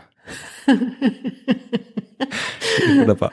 Also es ist tatsächlich der, der, der, der letzte Alarm vorm Asteroideneinschlag. Also zeigt sich erstens das, was du vorhin gesagt hast. Äh, Dinge, die Supernova-Explosionen entdecken können, können auch Asteroiden entdecken und umgekehrt, weil das im Wesentlichen mhm. beides mal, dass man sucht was, was sich spontan verändert am Himmel. Das heißt, genau. es ist ja auch oft so, dass jede Menge Supernova-Service Asteroiden finden, jede Menge Asteroiden-Service finden Supernovas. Aber in dem Fall geht es anscheinend äh, um so ein äh, Projekt, das, äh, da steht auch in Hawaii Teleskope rum, aber auch äh, anderswo stehen, glaube ich, äh, Teleskope rum.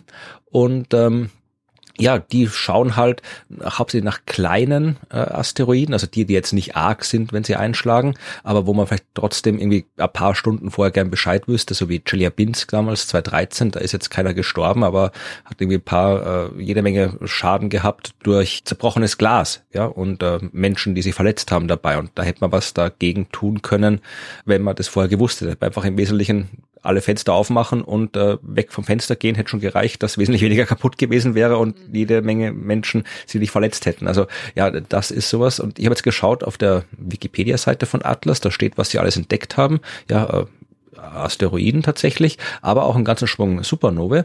Und mhm. ähm, man kann sich tatsächlich auch, ich verlinke dann auch die Seite von, äh, wo den, den Transient Name Server, also wo die ganzen solche Entdeckungen Supernovae und so weiter äh, aufgelistet sind.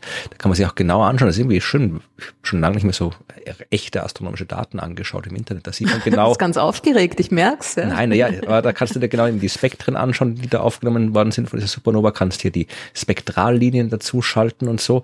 Und äh, was ich interessant fand, ist, wenn man dann wirklich das, das äh, Entdeckungszertifikat anschaut, also wo wirklich äh, die Entdeckung offiziell bekannt gegeben worden ist und referenziert worden ist, da sieht man tatsächlich Discovery First Detection. Das heißt, da steht ganz genau bis auf die Sekunde, wann dieses Ding entdeckt worden ist. Also hier jetzt 16. September 2020 um 5 Uhr 18 und 14,4 Sekunden. Also so genau kann man das äh, da Hui. machen. Was hier darunter steht, äh, die Last Non-Detection.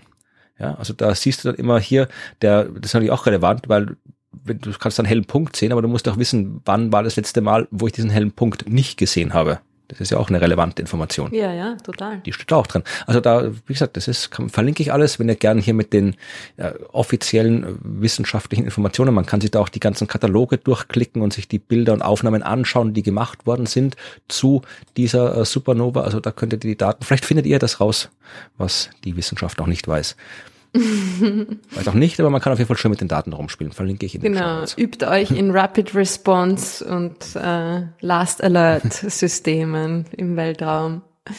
Ja, na, ich fand das schon ziemlich cool. Also das ist da äh, natürlich jetzt nicht etwas, wo man sagen kann, hey, da brauchen wir brauchen wir brauchen mehr Beobachtungen, wir wissen genau, was wir beobachten müssen, ne? weil so eine Explosion natürlich immer ein gewisses Zufallselement äh, beinhaltet. Aber ja, also es gibt da schon gewisse, gewisse Ansätze, wie man die Wahrscheinlichkeit erhöhen kann, dass man tatsächlich äh, einen Stern auch kurz vor seiner Explosion schon beobachten kann. Und ja, das haben sie jetzt zumindest da auch irgendwie gezeigt, dass das funktioniert. Ja. Am einfachsten wäre es, äh, alle Sterne immer anschauen.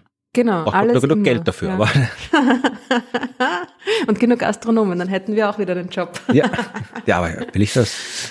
Also prinzipiell ja, schon, aber jetzt irgendwie nur ständig nur Daten überwachen, das muss auch nicht sein. Ja, naja, aber wenn man dafür irgendwie auf einem Berggipfel sitzen kann und so, fände ich schon okay. Also vielleicht jetzt nicht immer, aber ab und zu mal. Ja.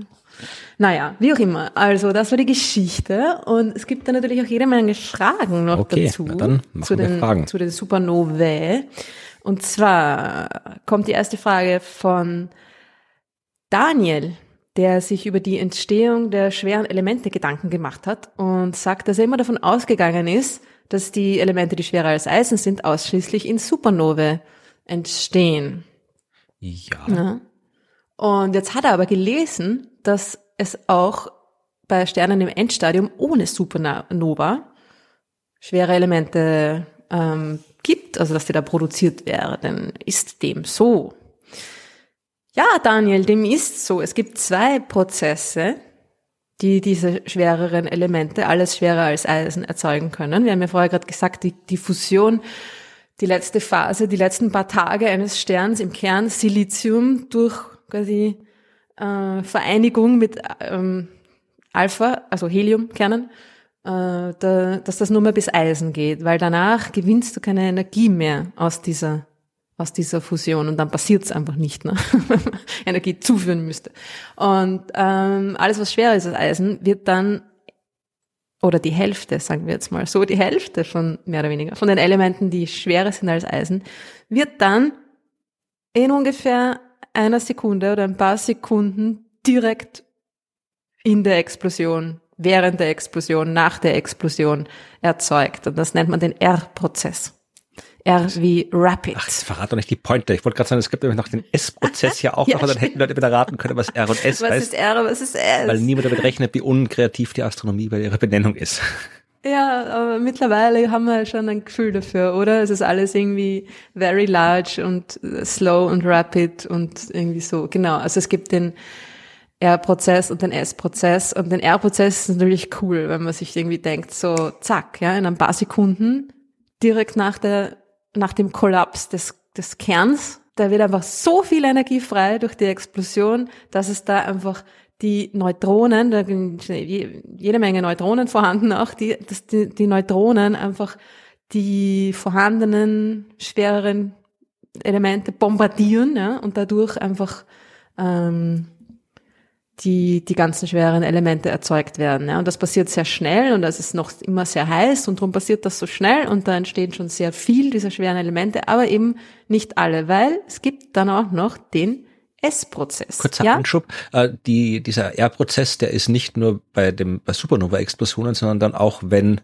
äh, Neutronensterne kollidieren. Das hat man auch vom, da haben wir sogar drüber geredet, glaube ich mal, vor ein paar Jahren äh, oder letztes Jahr nachgewiesen weiß gar nicht, wann es genau war, noch nicht so lange her, ähm, dass man äh, hier bei so einer Kilonova, bei der Kollision von zwei genau. Neutronensternen, genau. wo man Gravitationswellen, jetzt die nicht die. Aha, da sind sie wieder. Genau, nachgewiesen hat, da konnte man auch tatsächlich nachweisen, dass da eben auch schwere Elemente entstehen. Also das ist auch, man passt auch zum R-Prozess, das geht auch recht flott, aber das, also Supernova sind nicht die einzigen Prozesse, die im R-Prozess eine Rolle spielen. Und jetzt kommt da langsamer, genau. der Slow. Und jetzt kommt noch der S-Prozess, der Slow-Prozess, der dann mehr oder weniger für die andere Hälfte der schweren Elemente zuständig ist.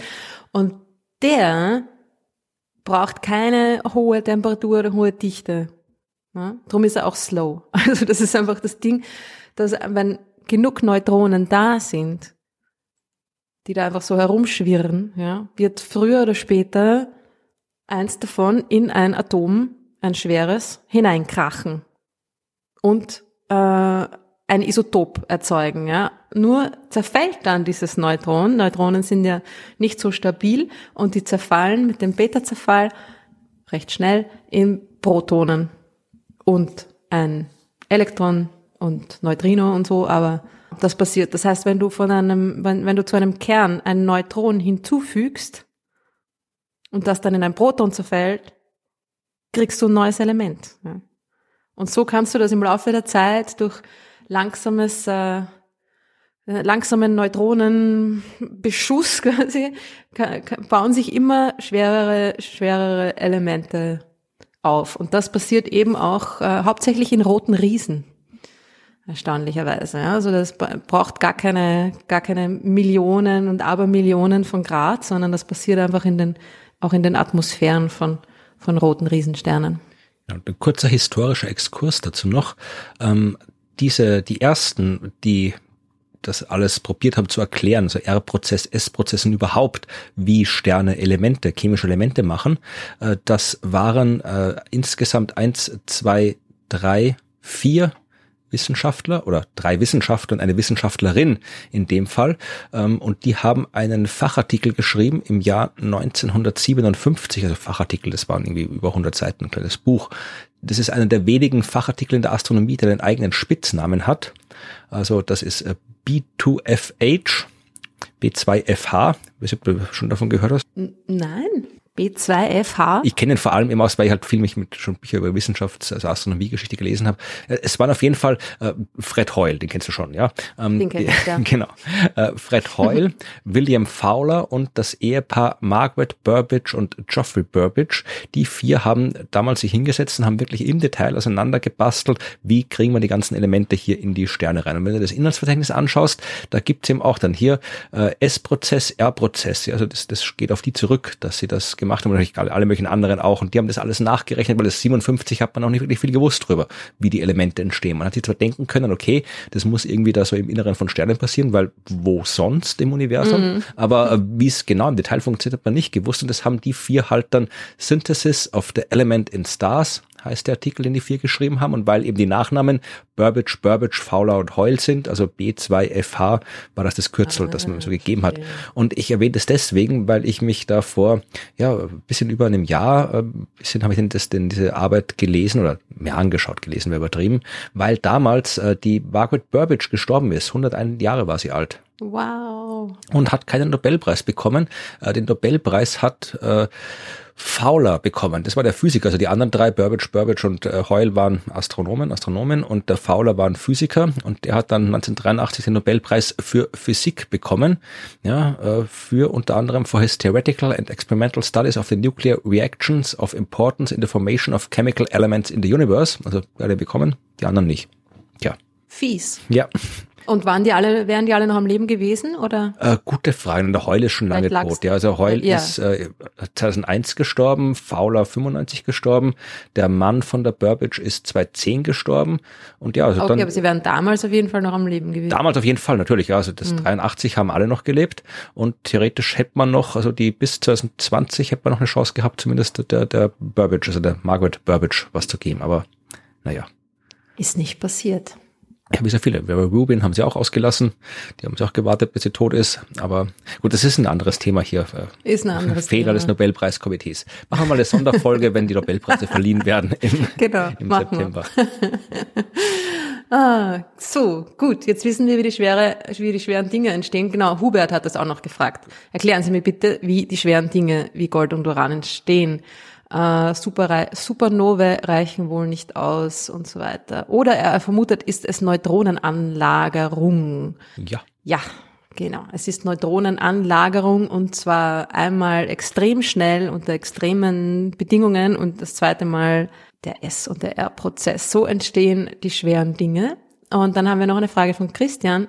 Der möchte wissen, das ist eine gute Frage, die haben eigentlich auch mehrere Leute gestellt, auch noch ein anderer Christian und, äh, und Patrick. wie schnell explodiert eine Supernova?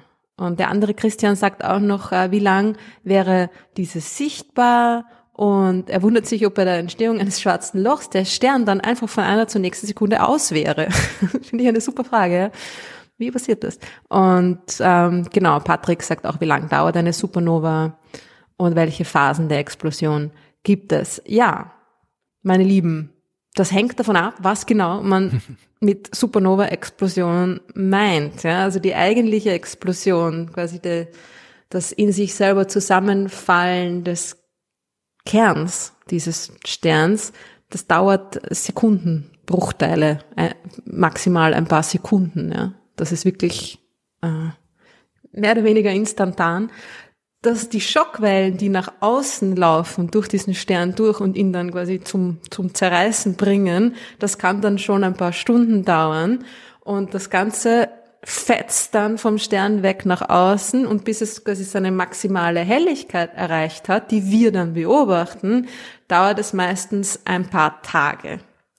Ja, drum hat auch die, dieses Young Supernova Experiment diese drei Tage Beobachtungszeit Frist quasi gewählt, ja, von einer Beobachtung zur nächsten, diese drei Tage, damit man quasi die Supernova noch vor ihrer maximalen Helligkeit erwischen kann, ja. Und deswegen ähm, hat man dann auch irgendwie noch zumindest äh, eine Chance, wenn dann mal, da gibt's ja diese ganzen, wie du vorhin gesagt hast, Rapid Response Systeme und Last Alert Systeme. Also wenn man aber sieht, dann geht quasi so ein automatisierter Aufruf an alle Teleskope raus, nicht an alle Teleskope, aber zumindest an die, die da bei diesem Netzwerk mit dabei sind, wo quasi drin steht, lasst alles stehen und liegen. Da ist eine Supernova, da jetzt hinschauen bitte, weil die ist, äh, in ein paar Stunden ist die schon wieder dunkel. Bis dahin braucht man so viel Daten wie möglich und dann schauen alle hin. Genau. Oder man sagt irgendwie so, ui, da wird jetzt was äh, ganz schnell sehr viel heller. Da müssen wir jetzt hinschauen, weil das wird noch viel heller. Das ist eine Supernova. Und dann, genau, dauert das ein paar Tage, bis das seine maximale Helligkeit erreicht hat. Und dann ähm, hat so eine Art Plateau, das ein paar Tage dauert. Ja, und dann kommt es wieder darauf an, welcher Typ Supernova es ist. Bei den 1a, also diesen diesen Doppelsternsystemen, wo es dann zu dieser thermonuklearen Katastrophe kommt und boom, ja, der weiße Zwerg und so weiter, äh, die, die sind kürzer, also die, die faden viel schneller. Da dauert dann äh, dieses Fadeaway auch irgendwie ein paar Tage oder vielleicht eine Woche oder so. Äh, und dann irgendwann werden sie unbeobachtbar. Ja. Und beim Typ 2 dauert das länger. Also die bleiben irgendwie ziemlich lang, einige Wochen oder einige Monate sogar, oft einige Monate auf einer fast konstanten Helligkeit, ja. Und, und faden dann erst wieder weg, ja. Dann, wie lang sieht man das Ding? Kommt drauf an, was man damit meint, ne? Weil solche Supernova-Explosionen, also das Zeug explodiert, ja, bewegt sich hinaus in den Weltraum, das verschwindet ja nicht. Die Überreste wir kann man können, immer noch sehen. Ja, ja, jede Menge Überreste von Supernova-Explosionen sehen. Zum Beispiel den Krebsnebel M1. Allerdings sieht man schon an einem kleinen Teleskop. Und das ist der Stern, der vor tausend Jahren ungefähr explodiert ist, den verschiedenste Astronomen ähm, überall auf der Welt beobachtet haben. Das ist dieser Stern, den man am Tag sehen konnte. Ja? Dieser, ich glaube, das ist Stern. das ich glaube, das ist das, was die Leute auch gern wissen wollen, meistens, wenn sie die Frage stellen. Also, dass sie sich vorstellen, der explodiert ein Stern. Das heißt, wir sind jetzt, wir stehen nachts draußen, schauen zum Himmel und auf einmal macht so und dann wird was hell und äh, wie lang bleibt naja, es also hell? eins kann ich dir sagen, macht's nicht. Ja, ja, eh, das war eh. Weiß schon. Also das ist, glaube ich, die Frage, die muss ich vorstellen, wie schnell ist, ist es eher so, dass es wird so langsam heller und langsam dunkler, als wirklich eine Explosion und die dann sofort wieder weg ist, so wie ein Blitzlicht bei einem äh, Fotoapparat. Also ich glaube, das sind in die Richtung, äh, die geht die Vorstellung mit den Fragen, glaube ich. Also äh, äh, die Antwort darauf ist ein paar Tage oder ein paar Wochen, mhm. je nachdem, wie weit das Ding weg ist. Ja? Also wenn es ein Typ 2 Supernova ist, also die Art von Supernova, die wir jetzt besprochen haben, dieser der, der Tod eines eines alten Sterns, äh, da da sind's da können es bis kann es bis zu Monate mhm. sein, aber auch meistens ist es ja nicht dann mit freiem Auge sichtbar. Wenn wir von Supernova-Explosionen sprechen, die wir beobachten, dann war das in den letzten, was, 400 Jahren, äh, also seit es Teleskope gibt, immer, waren das immer Supernovae in anderen Galaxien. Ja? Wir haben in der Milchstraße noch keine Supernova mit einem Teleskop beobachtet. Ja, nicht ohne Teleskop. Na, ohne Teleskop schon. Also, ja, seit den letzten 400 Jahren so. nicht. Genau, die letzte war vor 400 Jahren. Das Teleskop wurde ja auch ungefähr ja. so vor 400 ja. Jahren erfunden, ne, insofern. Genau, Anfang des 17. Jahrhunderts. Die letzte Supernova in der Milchstraße, die beobachtet wurde, und zwar ohne Teleskop, also mit freiem Auge, 1604. Genau, Kepler. Also Kepler. unter anderem haben jede Menge auch andere auch beobachtet. Genau, andere Leute auch. Aber, aber Keplers Nova heißt die, glaube ich. er hat den Namen irgendwie bekommen, seinen Namen da rein. Und es ist überfällig, ja. Also man, irgendwie, es gibt die Abschätzung, dass ungefähr so zwei bis drei Supernovae pro Jahrhundert dachte, in der eine Milchstraße. Eine? Da habe ich so im Kopf gehabt, die Zahl. Zwei aber bis drei. Na, eine, eine oder drei ist auch schon. Ja, wollte ich gerade sagen, ist auch wurscht, ja.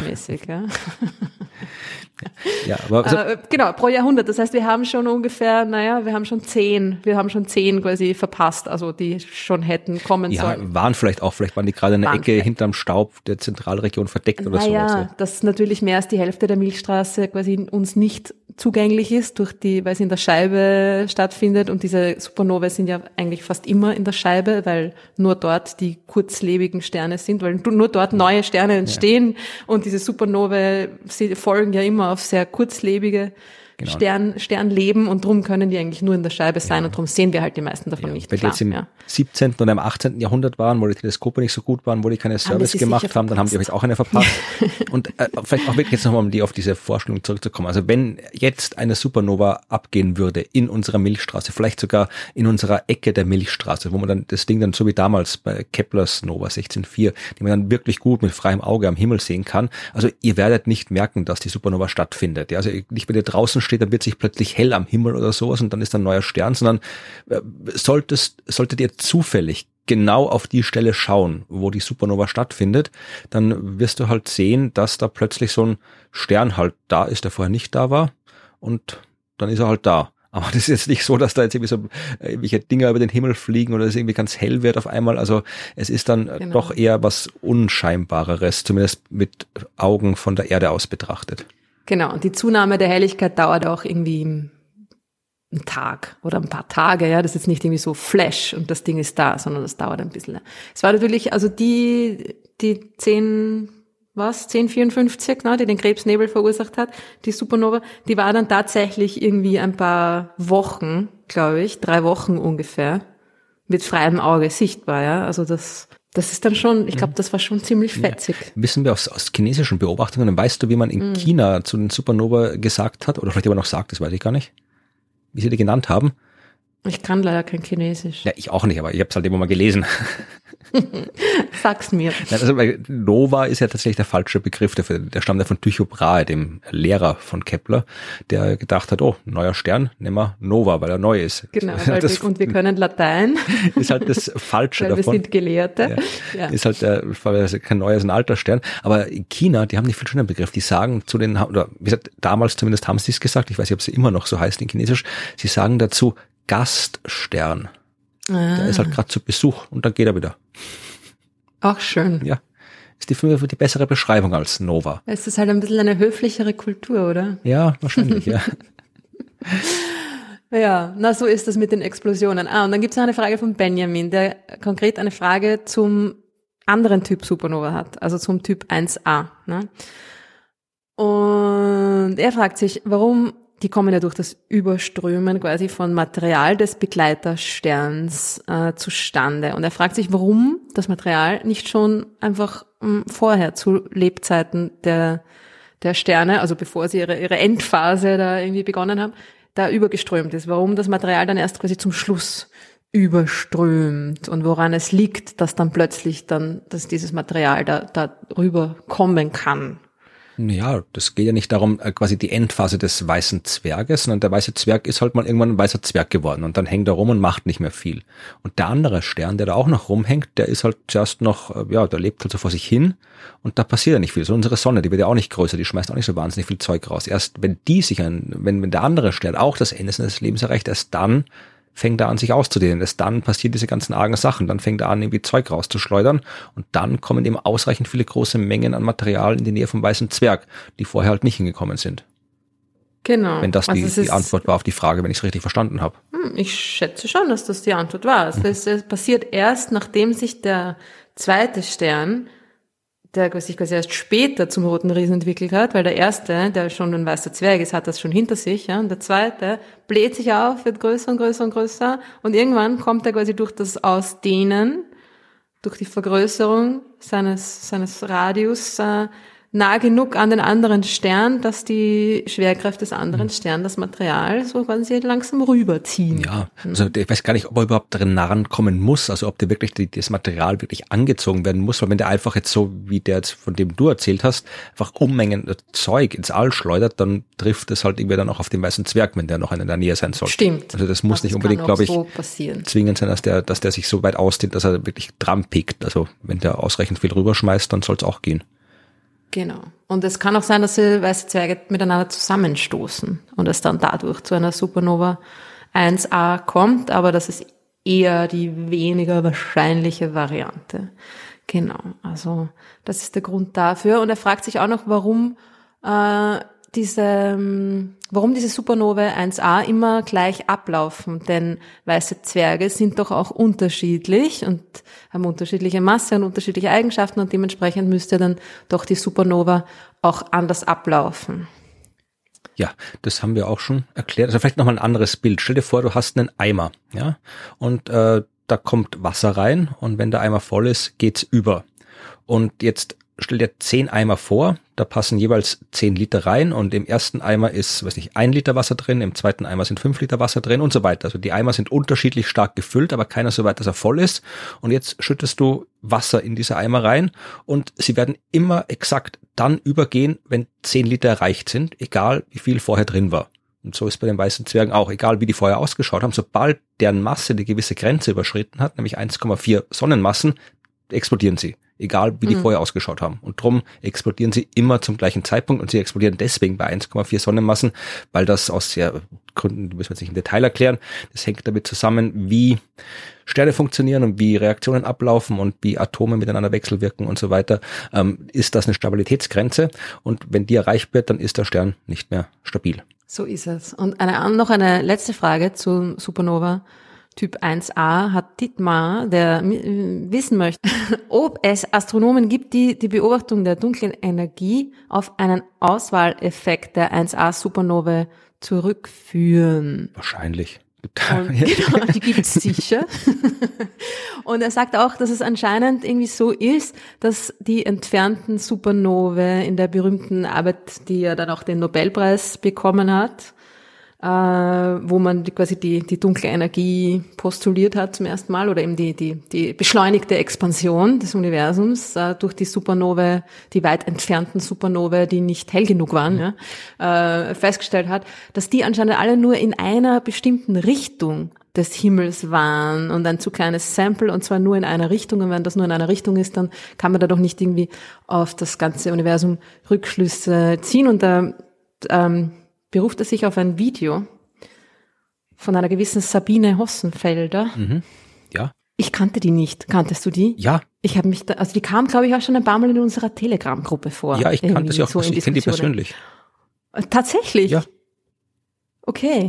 Na, ich, ich habe das, mir das dann irgendwie also gesucht und kurz angeschaut. Oh je, du kennst die persönlich. Jetzt weiß ich gar nicht, wie ich das freundlich formulieren soll. aber, na, aber das ist, furchtbare Videos ich, sind ja, das. Das ja gut, das ist. Ich kenne jetzt auch nicht so viele Videos von ihr, äh, was sie macht. Also sie ist halt vermutlich Geschmackssache bei den Videos. Ich kenne die Sabine deshalb, die hat lange Zeit in äh, Stockholm gearbeitet, am, am Nordita, Nordisches Institut für theoretische Astrophysik, glaube ich, heißt das dort. Und da gab, die haben immer mal, die hat immer so, so Wissenschaftskommunikationsworkshops gemacht. Also ich war mal einmal eingeladen, da waren einen ganzen Haufen anderer Leute zu äh, eingeladen, die so Medien machen, also Journalistinnen, Journalisten, Leute wie ich, die Blogs schreiben und so. Und wir waren halt dort und dann haben dir paar Tage lang die Forscherinnen und Forscher von dem Institut erzählt, was sie so forschen, dass du dich halt auskennst, wenn du da mal einen Artikel schreibst über dunkle Energie zum Beispiel. Das heißt, die da, und das hat die Sabine damals organisiert und die ist halt, ja, sie macht Teilchen, ich kenne sie mit, mit der ganzen theoretischen Astronomie, theoretischen Physik aus, also macht diese wirklich diese, die jagen Sachen, ja, also Quantengravitation und so weiter, also wirklich diese ganzen Theorien. Und ich habe öfter mit ihr zu tun gehabt, weil ich sie auch mit schwarzen Löchern gut auskenne. Und immer wenn wir, zum Beispiel bei den Science Buster Büchern, wenn wir da was über schwarze Löcher geschrieben haben, dann habe ich es meistens ihr zum Korrekturlesen gegeben, unter anderem, weil ich da von der Theorie nicht so viel Ahnung habe.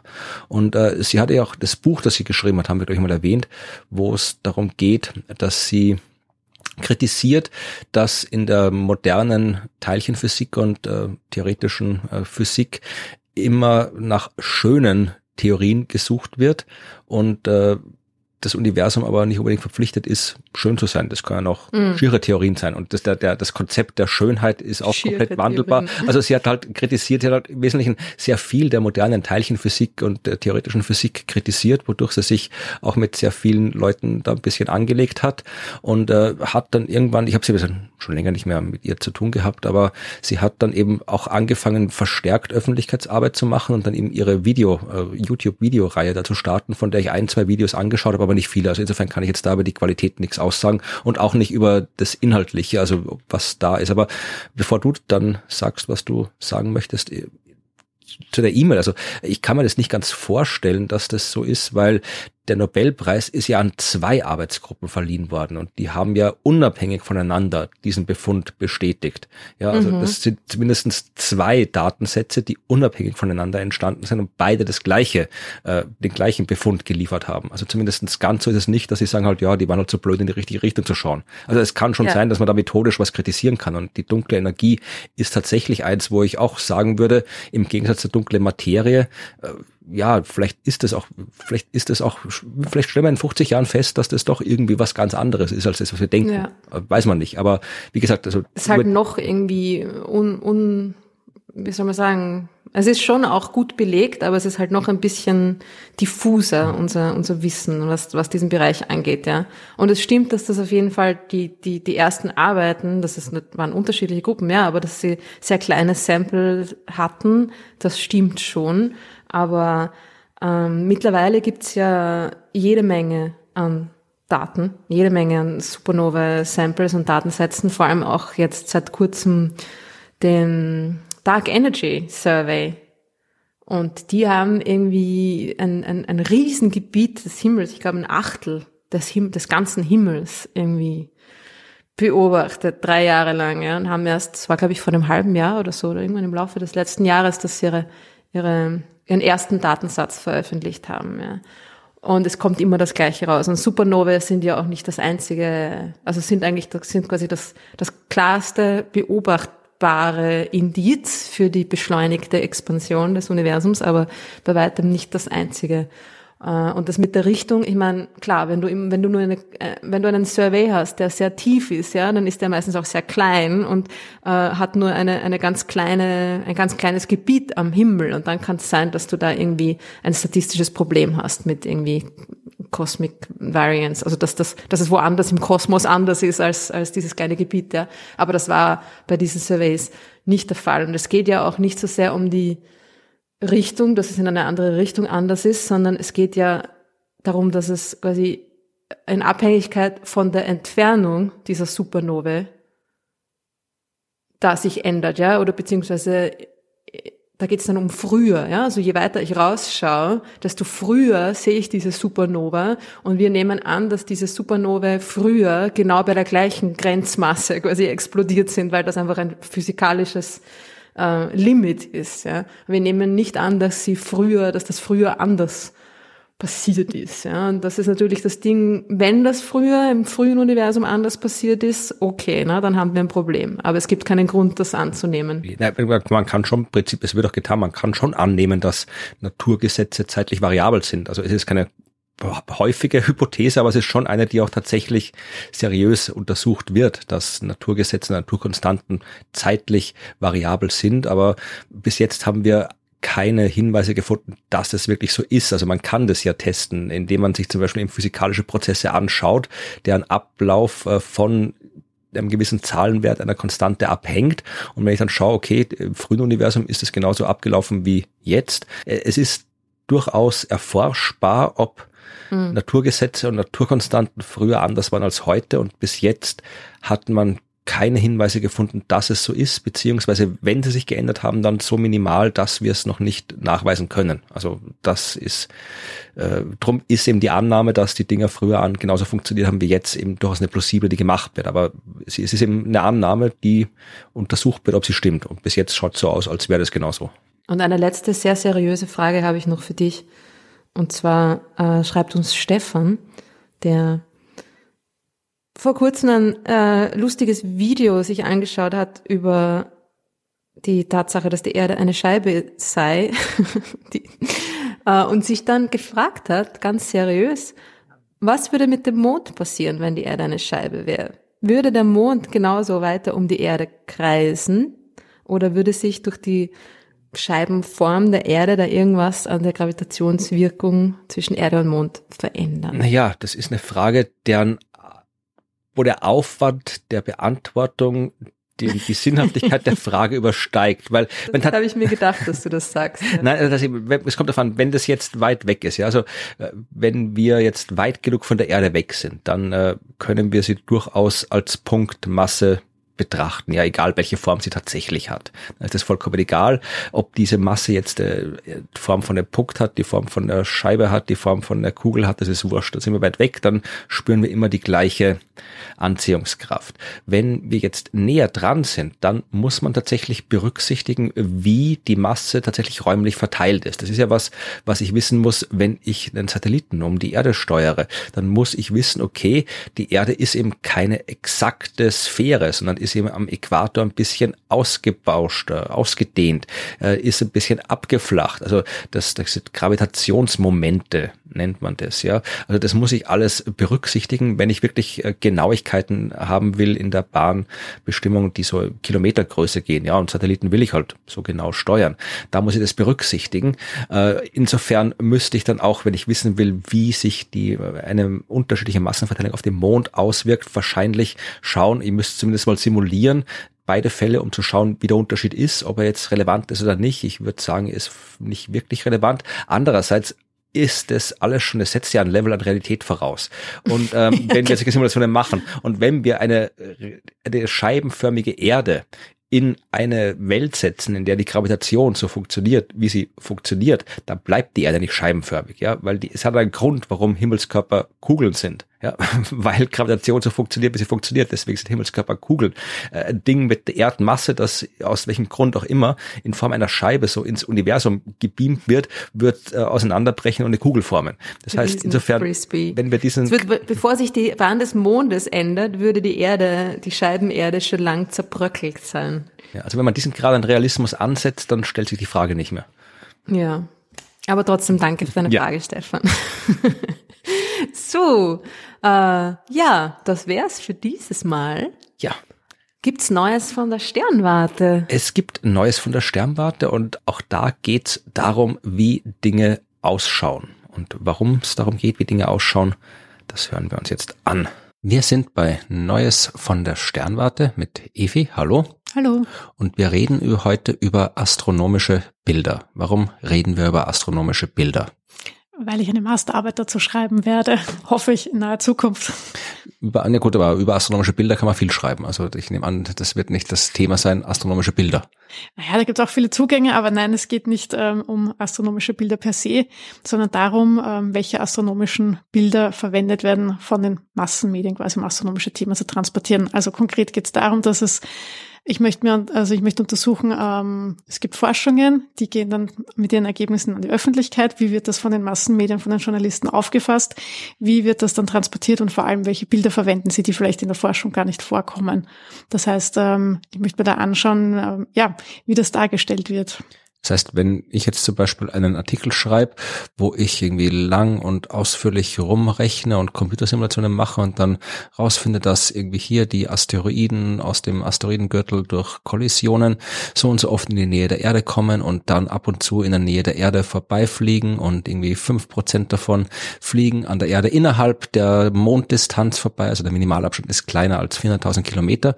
Und dann ist das meine Forschungsarbeit und dann kommt irgendwie die Bildzeitung oder die Kronenzeitung Tageszeitung und macht daraus irgendwie fünf Prozent der Asteroiden stellen eine Gefahr für die Erde, da ist die Kollision nahe und dann gibt's irgendwie so ein Bild, wo hier der Asteroid auf die Erde knallt und äh, Weltuntergang und sowas. Und äh, wäre das ein Beispiel, was, was den Beispielen entsprichst, die du suchst? Ähm, ja, also mir geht es vor allem darum, dass es ein äh, wissenschaftliches Paper dazu gibt. Also es soll jetzt nicht darum gehen, dass jetzt äh, auf irgendeiner Seite ähm, sehr schöne Hubble-Bilder oder sowas veröffentlicht worden sind und es einfach nur wieder darum geht, wie schön unser Universum ist oder wie schön unser Sonnensystem ist, ähm, sondern es soll schon darum gehen, dass ein äh, ja, dass eine wissenschaftliche Forschung äh, mit einem Ergebnis, also wo eben auch ein Paper dahinter steht, dass das veröffentlicht worden ist und wie da der Inhalt oder das Thema, kann jetzt eben deine Asteroidenforschung sein, wie die transportiert wird und vor allem wie die umgedreht wird. Also wenn du da eigentlich nur Untersuchungen machst und plötzlich wird der Weltuntergang daraus gemacht, dann ist das ein Narrativ, das man sich anschauen muss, was da passiert ist und vor allem mit welchen Bildern das dann transportiert wird.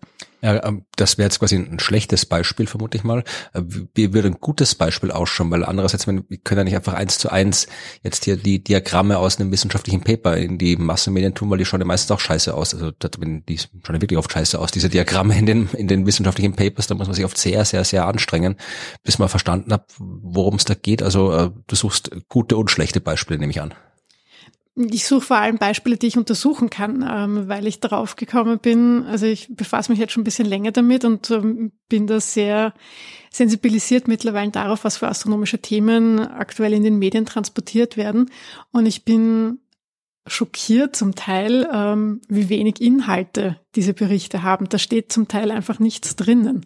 Also gerade auch jetzt wieder zum Jahreswechsel war halt äh, natürlich der Klassiker, was man 2022 alles beobachten kann oder was so die Highlights sind. Aber das sind, ähm, es, es war überhaupt nichts Neues drinnen. Es ist überhaupt keine, ja, keine Forschung, kein, warum ist das wichtig für uns? Oder also ich bin da ziemlich enttäuscht von den Beispielen, ähm, die ich da momentan gefunden habe. Und da würde ich mir wünschen oder wünsche ich mir, dass ich da einfach Beispiele finde, die ein bisschen mehr, ich nenne das manchmal Fleisch haben, ja, also wo halt wirklich, wo es um Inhalte geht. Also das schönste Beispiel ist natürlich die, das Bild vom schwarzen Loch, das da vor ein paar Jahren veröffentlicht weil es erstens ein Bild ist und ähm, mit einer wissenschaftlichen Forschung dahinter und äh, ja, natürlich aber auch mit einem dementsprechenden Neuigkeitswert. Aber das kommt halt nicht jedes Jahr vor oder jedes Monat. Naja, aber es gibt genug Forschung, mit denen, die jetzt nicht immer so extrem äh, neu ist und relevant ist und spektakulär ist, wieder mit dem ersten Bild vom schwarzen Loch. Aber äh, Forschung gibt es genug, die man durchaus äh, präsentieren könnte. Aber äh, die Frage ist halt, äh, das ist ja auch ein generelles Problem der Darstellung von Wissenschaft in den Massenmedien. Also da passiert halt nicht viel. Also wird überhaupt generell wenig dargestellt und wenn es dargestellt wird, dann mit wenig Inhalt. Also vielleicht, wenn wir jetzt die Hörerschaft aufrufen wollen, dass sie Beispiele beisteuert, dann müssen wir vielleicht noch ein bisschen genau eingrenzen. Also ähm, welche Medien äh, meinst du, wenn du sagst Massenmedien? Also wenn jetzt zum Beispiel jemand was findet in, also in meinem Blog, ja, also das braucht jetzt nicht schauen, ja, mhm. aber das, äh, aber wenn jetzt jemand im, einen Artikel in meinem Blog der gilt nicht als Beispiel für das, was du willst. Also du willst was, was wirklich in, der, in, der, in einem echten Medium, also mein Blog ist auch ein echtes Medium, aber es soll halt irgendwie in der Zeitung, Spiegel, Online oder sonst was der Standard oder irgendwie sowas in der Art sein, nehme ich an. Ähm, also zumindestens auf jeden Fall sollte es in ähm, einem von diesen ähm, Online-Seiten zu finden sein, also in den News-Seiten, sage ich jetzt mal diese klassischen News-Seiten. Wenn es jetzt auf Blogs oder so auch transportiert wird, dann kann ich mir das durchaus auch vorstellen, dass ich das vielleicht auch mitnehme. Ja. Also aber es sollten natürlich, äh, im Prinzip geht es mir um diese News-Seiten, ja. Okay, also es sollten äh, Artikel auf diversen Online-Zeitungen, Online-News-Seiten, die von Astronomie handeln, die äh, ein Forschungsergebnis der Astronomie behandeln und äh, die zur Präsentation des Forschungsergebnisses äh, Bilder verwenden. Ja, das, das sind die Kriterien. Ja, Gut. richtig. Gibt es thematische oder zeitliche Einschränkungen? Also wenn jetzt wer ankommt mit was von 1970 keine ankommen, weil da gab es keine Online-Medien, aber äh, soll es irgendwie aus, aus, aus diesem Jahr, aus dem letzten Jahr sein oder wie weit zurück sollen die Leute was einschicken, wenn sie was finden? Nein, es darf durchaus auch älter sein. Also ich bin auch am überlegen, dass ich eben das Beispiel vom Schwarzen Loch auch mit reinnehme zum Analysieren, weil ähm, ich einfach weiß, dass es da auch genug Material gibt ja, und weil es einfach wirklich ein sehr schönes Thema ist. Und ebenso in die Richtung soll es halt gehen. Also ähm, ich meine, James Webb ist jetzt zum Beispiel ja sehr gut in den äh, Medien ja vertreten und ähm, aber das möchte ich eben nicht nehmen, weil es eben eher ein technisches Thema ist. Also da geht es eigentlich mehr um das Engineering. Und ich möchte aber eben mehr ähm, ja in die Richtung von wirklich diesen astronomischen Bildern, die eben zum Erkenntnisgewinn ähm, ja, Ja, das wäre die nächste Frage gewesen. Also es sollen astronomische Bilder sein und jetzt irgendwie nicht CERN, äh, Teilchenbeschleuniger, nimmt auch wieder den Betrieb auf. Das war auch in vielen Medien, da gibt's auch jede Menge Bilder dazu. Also das soll wirklich, sowas soll es auch nicht sein. Also es soll wirklich klassische Astronomie hier, Supernova, Stern, schwarzes genau. Loch, Milchstraße, ja. Bilder. Marsbilder können es auch sein zum Beispiel. Okay, also Astronomie mit Bildern, die auf einer Forschungsarbeit beruhen in Online-Zeitungen, durchaus ein paar Jahre alt, das ist das, was du suchst und da können die Hörerinnen und Hörer Beispiele schicken, wenn genau. sie welche gefunden haben. Ja, und es wäre eben schön, wenn es mehr als nur ein, eine Online-Seite mhm. ist, die es veröffentlicht hat. Also es wäre schon gut, wenn das eben ein, ein Bericht ist oder ein Thema ist, das wirklich auch von mehreren Medien aufgefasst worden ist, also von mehreren Seiten. Äh, Gibt es eine sprachliche Einschränkung? Nein, es soll im deutschsprachigen Raum bleiben, also Deutschland und ähm, Österreich, Schweiz von mir aus auch. Okay. Ja. Also nur nicht, dass die Schweiz jetzt ausgeschlossen fühlen, so müssen wir dann, genau, es soll ja, deutschsprachig ja, sein. Genau, Liechtenstein hat auch Online-Zeitungen, also sie dürfen auch einschicken, wenn sie was finden, aber ja, also jetzt nicht irgendwie englischsprachige Medien. Nein, eben, also ich möchte schon im deutschsprachigen Bereich bleiben, genau, ja. Okay, dann schau mal, hast du irgendwelche äh, Thesen, die du aufgestellt hast und die du belegen willst oder widerlegen willst oder bist du noch nicht so weit im Forschungsdesign? So weit bin ich nicht, ich möchte noch vorgreifen. Wie gesagt, die ersten ähm, ja, Hypothesen, die sich bei mir so bis jetzt gebildet haben, waren aufgrund der Recherche, dass ähm, die Themen doch sehr dünn sind. Weil eigentlich ist Astronomie sehr oft in den Medien. Man hat schon irgendwie, äh, aber wenn man dann genauer hinschaut, sieht man, dass es eigentlich ähm, ja dass es aber dann trotzdem keinen Inhalt hat. Und das finde ich total enttäuschend, weil es, ähm, also ich weiß, dass es viele Themen gibt, ja, und auch viele Forschungen, Forschungsergebnisse, und das wird einfach nicht aufgegriffen. Oder es ist eine Randnotiz irgendwo. Ja, das geht halt generell. Wissenschaft ist in den allermeisten Medien eine Randnotiz und jetzt irgendwie ohne äh, wissenschaftlich belegte Grundlage, rein persönliche Erfahrung. Äh, wenn Astronomie vorkommt in Massenmedien, dann ist es meistens entweder, oh mein Gott, oh mein Gott, der Asteroid kommt, oh mein Gott, oh mein Gott, äh, irgendwie hier schwarzes Loch oder ähm, da Bild. Also das sind die wesentlichen so die Inhalte, ja, die ja, in den Massenmedien oder diese werden. Exoplaneten und warum die leben oder nicht leben beherbergen können. Also genau, das ist halt auch so, als wäre ja. das die einzige Legitimation. Ja. Ich würde das jetzt nicht als These bezeichnen, aber man kann sicherlich sagen, wie 90 Prozent der astronomischen Inhalte in Massenmedien sind schwarze Löcher, Aliens und Asteroiden. Und äh, der Rest ist dann vielleicht, wenn mal ein Nobelpreis ist, dann wird vielleicht auch da mal darüber berichtet. Aber das ist tatsächlich sehr dünn, was da in den Massenmedien, müssen wir mal definieren, was ein Massenmedium ist, aber äh, in den klassischen Medien ist die astronomische und die wissenschaftliche Berichterstattung tatsächlich eher dünn. Bin gespannt, wie viele Beispiele zusammenkommen dafür, weil wie gesagt, es ist Inhalt ist oft schwer zu finden abseits vom Bild. Ja, deswegen, insofern hoffe ich auch, dass da unsere Hörer und Hörerinnen gute Beispiele vielleicht finden und mir da helfen können. Ja, dann Schaut in die Medien, was da über Astronomie zu finden ist und wenn ihr was findet, auf das die Kriterien zutreffen, dann schickt uns das per E-Mail, per Telegram, per Instagram oder wo auch immer. Ihr wisst ja, wie ihr diesen Podcast erreichen könnt. Schickt uns das und dann helft ihr Evi und ihr helft der Wissenschaft und der Erkenntnis. Auf das schon mal ein großes Danke. Ich glaube an euch. Ja. Na dann bis zum nächsten Mal. Ja, bis dann. Tschüss. Jana, ich bin schon super gespannt, was da dabei rauskommt bei Evis ja. Abschlussarbeit. Ja, ich auch. Hoffen wir, dass, dass äh, es sich ausreichend viele gute Beispiele finden. Ich habe jetzt gerade mal geschaut äh, währenddessen, was denn äh, bei deiner Geschichte an Medienberichten vorhanden ist. Gar nicht mal so viele überraschenderweise. Also äh, in den Spezialmedien, also Spektrum der Wissenschaft oder Bild der Wissenschaft, da findet man natürlich entsprechende Berichte darüber.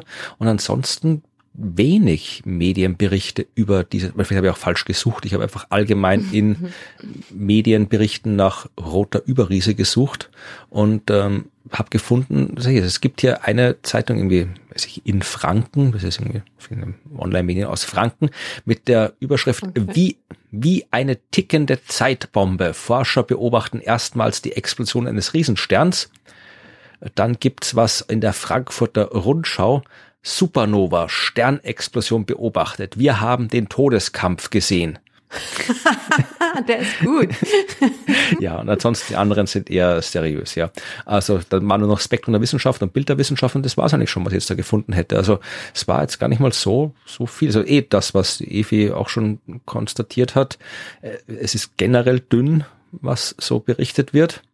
Und ja die Bilder sind auch Standard. Aber es geht ihr ja hauptsächlich um die, um die visuelle ja, ja, genau. Darstellung genau. und wie die dann unsere Wahrnehmung davon irgendwie beeinflusst, nicht so sehr um die Schlagzeilen, ja, ja, oder? Eh. Aber das hat natürlich auch damit zu tun, also wenn, ich habe jetzt mal hier tatsächlich noch von vorhin das, das Paper offen. Ja, also in dem Paper gibt's halt das, was man in so Papers findet, irgendwelche Diagramme, irgendwelche Spektren und so weiter.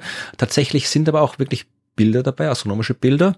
Da siehst du hier, ähm, vielleicht tue ich auch in die Shownotes, muss ich schauen, aber man sieht hier schön so äh, Bilder von vor der Explosion, Bilder bei der Explosion und dann nach der Explosion. Also das sind halt, ja, aus astronomischer Sicht sehr interessant. Du siehst dann halt schön hier äh, die einzelnen Wellenlängen und du siehst dann, da ist was und da ist nix, aber das ist alles der, das sind halt Pixel, Pixelbilder. Also wirklich, so, schaut so aus wie Computerspiele in den 80ern ausgeschaut haben. Also einfach schwarz-weiße, graue Pixel. Und selbst das Bild, das ganz am Anfang ist von der Supernova selbst, ist auch ist natürlich schwarz-weiß. Es ist sehr klein. Du siehst einen hellen Blob und einen äh, zweiten hellen Blob und der zweite helle Blob ist die Supernova. Ja, Aber das, so schauen astronomische Ja, ja, eh. Daten einfach aus. also das wird das Paper. Wenn, wenn wir mal von der absurden Situation ausgehen, äh, dass äh, oder gehen wir von einer nicht ganz so absurden Situation aus. Ja, du bist Wissenschaftsjournalistin und äh, du hast jetzt dieses Paper. Und das war das, was ich mit absurd meinte. Also normale Leute, die äh, solche Artikel schreiben, sind erstens weder Wissenschaftsjournalisten noch äh, haben sie Papers als Basis, sondern wenn es hochkommt, Pressemitteilungen. Aber welches Bild würdest du dir aussuchen, wenn du einen Artikel über diese Arbeit schreiben würdest? Wie würdest du das bebildern? Ich habe keine Ahnung. Schwierig. Naja, ich würde wahrscheinlich das eh so machen, wie sie es auch in den Online-Presseberichten gemacht haben. Irgendwie ein, ein, ein, ein Bild von einem roten Riesen, halt so ein Artist's Impression, ne? Genau, also das ist ja Wo einfach dieser, dieser Stern, der da schon so vor sich hin brodelt und so. Und dann haben sie auch noch ein Bild, in dem einen Artikel haben, haben sie auch noch ein Bild gehabt von, so könnte der Stern nach der Explosion ausgesehen haben oder irgendwie so. Fand ich eh ganz nett, dass sie das irgendwie, also das, das haben sie eigentlich recht gut gemacht. Ja, ich habe tatsächlich noch geschaut, ich habe jetzt nicht die Pressemitteilung gefunden, vermutlich existiert irgendwo eine davon, aber die habe ich jetzt nicht gefunden, da weiß ich nicht, was da äh, an, an Bildern drin ist, aber ja, wahrscheinlich hast du tatsächlich kaum eine andere Wahl, als wenn du jetzt im normalen medialen Kontext bist, als mit solchen Supernova-künstlerischen Darstellungen zu arbeiten, weil echte Bilder, die die es gibt, die schauen zumindest aus medialer Sicht nichts gleich. Und ähm, ansonsten Bilder, die was gleich schauen, haben wir nicht, weil woher? Da müssten wir irgendwie eine Kamera direkt davor hinstellen, um sowas aufzunehmen und dann, also das, das geht halt nicht. Und ja, es ist tatsächlich, also bleibt eine künstlerische Darstellung oder du musst halt komplett auf andere Art kreativ werden und musst halt, keine Ahnung, musst halt irgendwie selbst irgendwas malen oder dir irgendwie, weiß ich nicht, halt dann so mit, mit, keine Ahnung, irgendwelche Memes oder sonst irgendwas hintun oder was weiß ich, oder? Aber das ist halt auch der Uraufwand und hat äh, immer das Potenzial, dass es falsch ist. Ne? Also das, wenn ich mich da nicht wirklich, wenn ich nicht wirklich da vom Fach bin, hätte ich dann irgendwie die Befürchtung, dass ich da irgendwas male, was einfach nicht so stimmt. Ne? Ja, eh. Aber Man könnte Bilder von den Teleskopen zeigen. und das natürlich, äh, ja, von den Leuten, die es gemacht ähm, haben. von den Leuten. Also es gibt da schon Möglichkeiten, aber es ist natürlich schwierig, ja, obwohl die Astronomie eine, eine visuell sehr dankbare Wissenschaft ist, ist es natürlich trotzdem immer schwierig, da gescheite Bilder von den Dingen zu finden. Ich hätte einfach ein Bild genommen. Komplett schwarz am Nachthimmel gesagt, so würde die Supernova ausschauen, wenn wir sie von der Erde aus anschauen. Nix. Das wäre wär, wär gut, aber unspektakulär. Ja, Damit dann kommt wieder nicht viele Klicks. Ja, da kommt wieder ein Redakteur und sagt, ja, wir sind ein Online-Medium, wir sind Bilder, Bilder, Bilder, das nimmt Instagram Ja, nicht und tralala. Ja. Na, es ist schwierig. Aber ich bin, ich bin schon gespannt. Bis wann musst du diese Arbeit machen? Jetzt eh im, Naja, die, sie schreibt im, Sem daran. im Also, laufenden Semester quasi genau, noch. die ne? Defensio, also die Abgabe ist im, im äh, Frühjahr, also im späten, im Spät, Spätfrühjahr, sagt man Spätfrühjahr oder Frühsommer. Spät, früher, Frühsommer, egal. ja, irgendwann so, so Mai rum an. Und äh, ja, sie ist jetzt da, Okay. braucht auch ein bisschen Zeit, so eine Masterarbeit zu schreiben. Also die Na, ist sicher. gerade jetzt im Entstehen.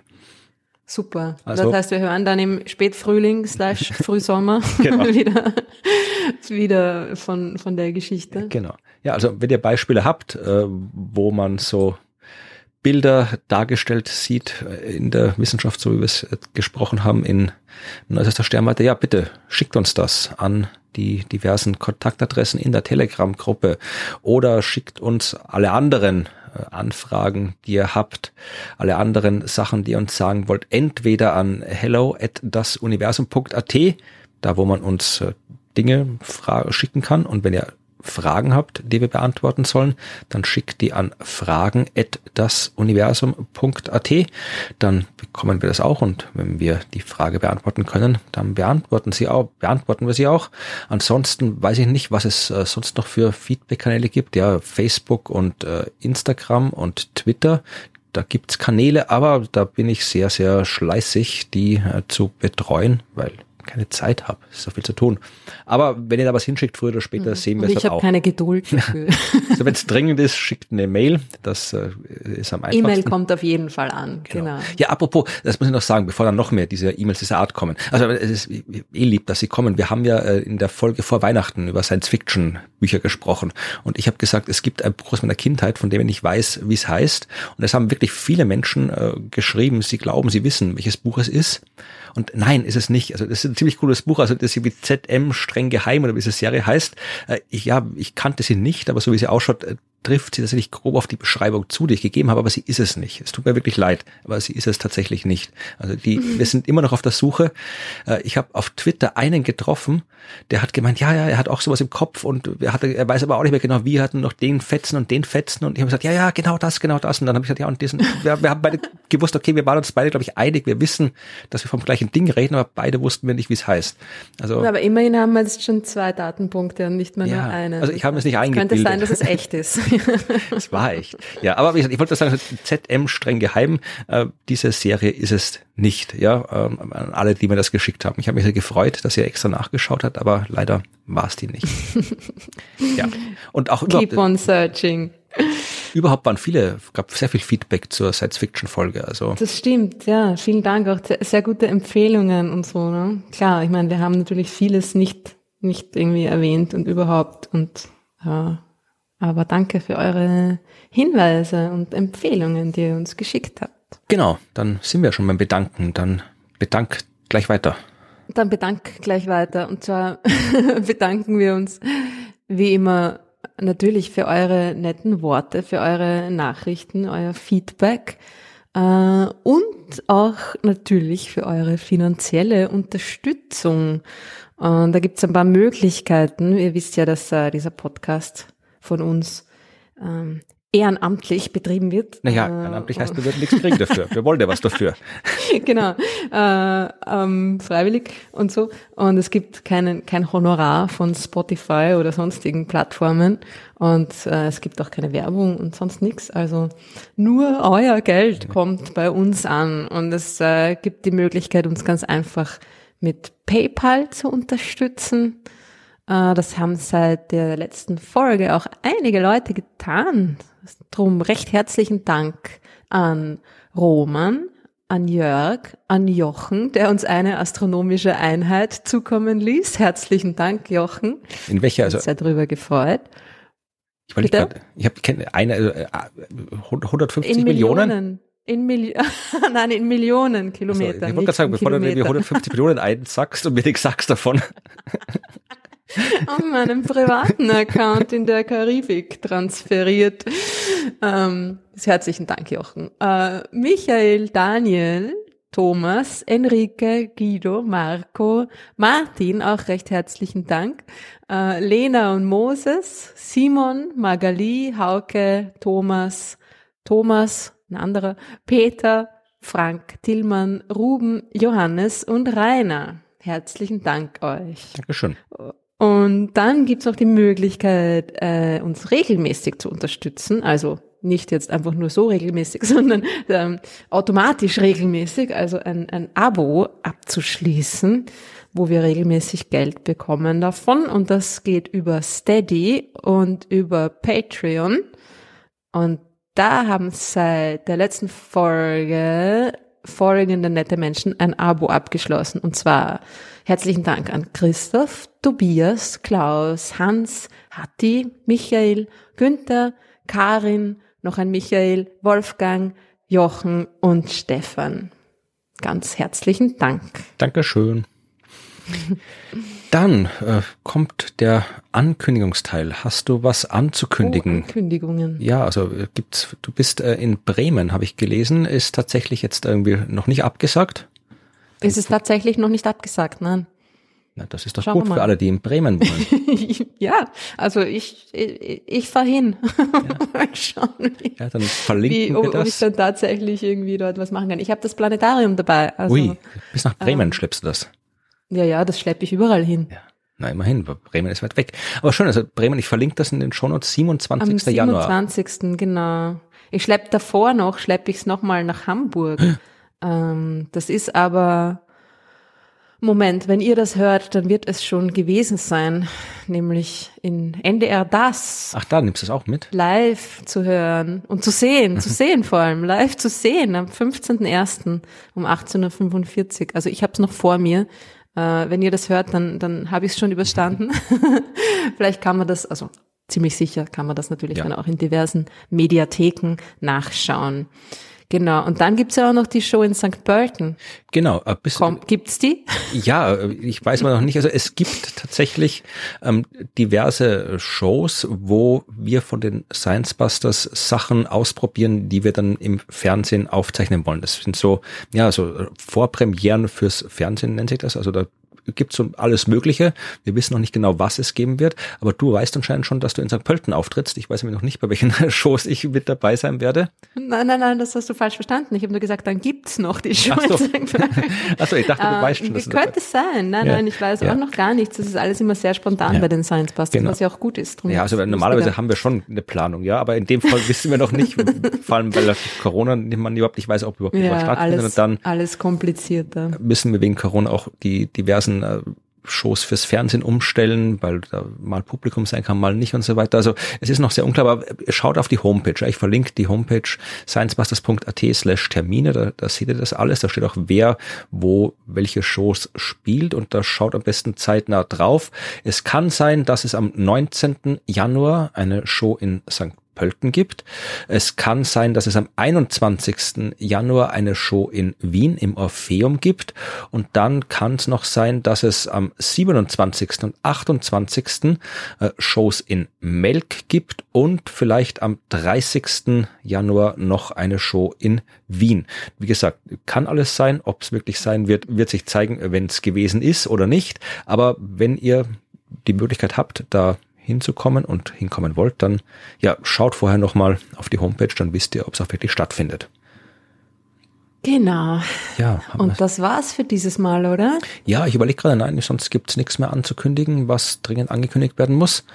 Dann war's das tatsächlich. Wir haben viel genau. gelernt über explodierende Sterne und wenn ihr noch Fragen zu dem Thema habt, immer nur her damit. Wenn ihr Fragen zu anderen Themen habt, auch her damit. Ja. Und ansonsten bis bald, äh, live, persönlich, äh, digital, wie auch immer, oder wieder in zwei Wochen hier in genau. diesem Podcast. Hab viel Spaß im Norden und bring mir ein Franzbrötchen mit.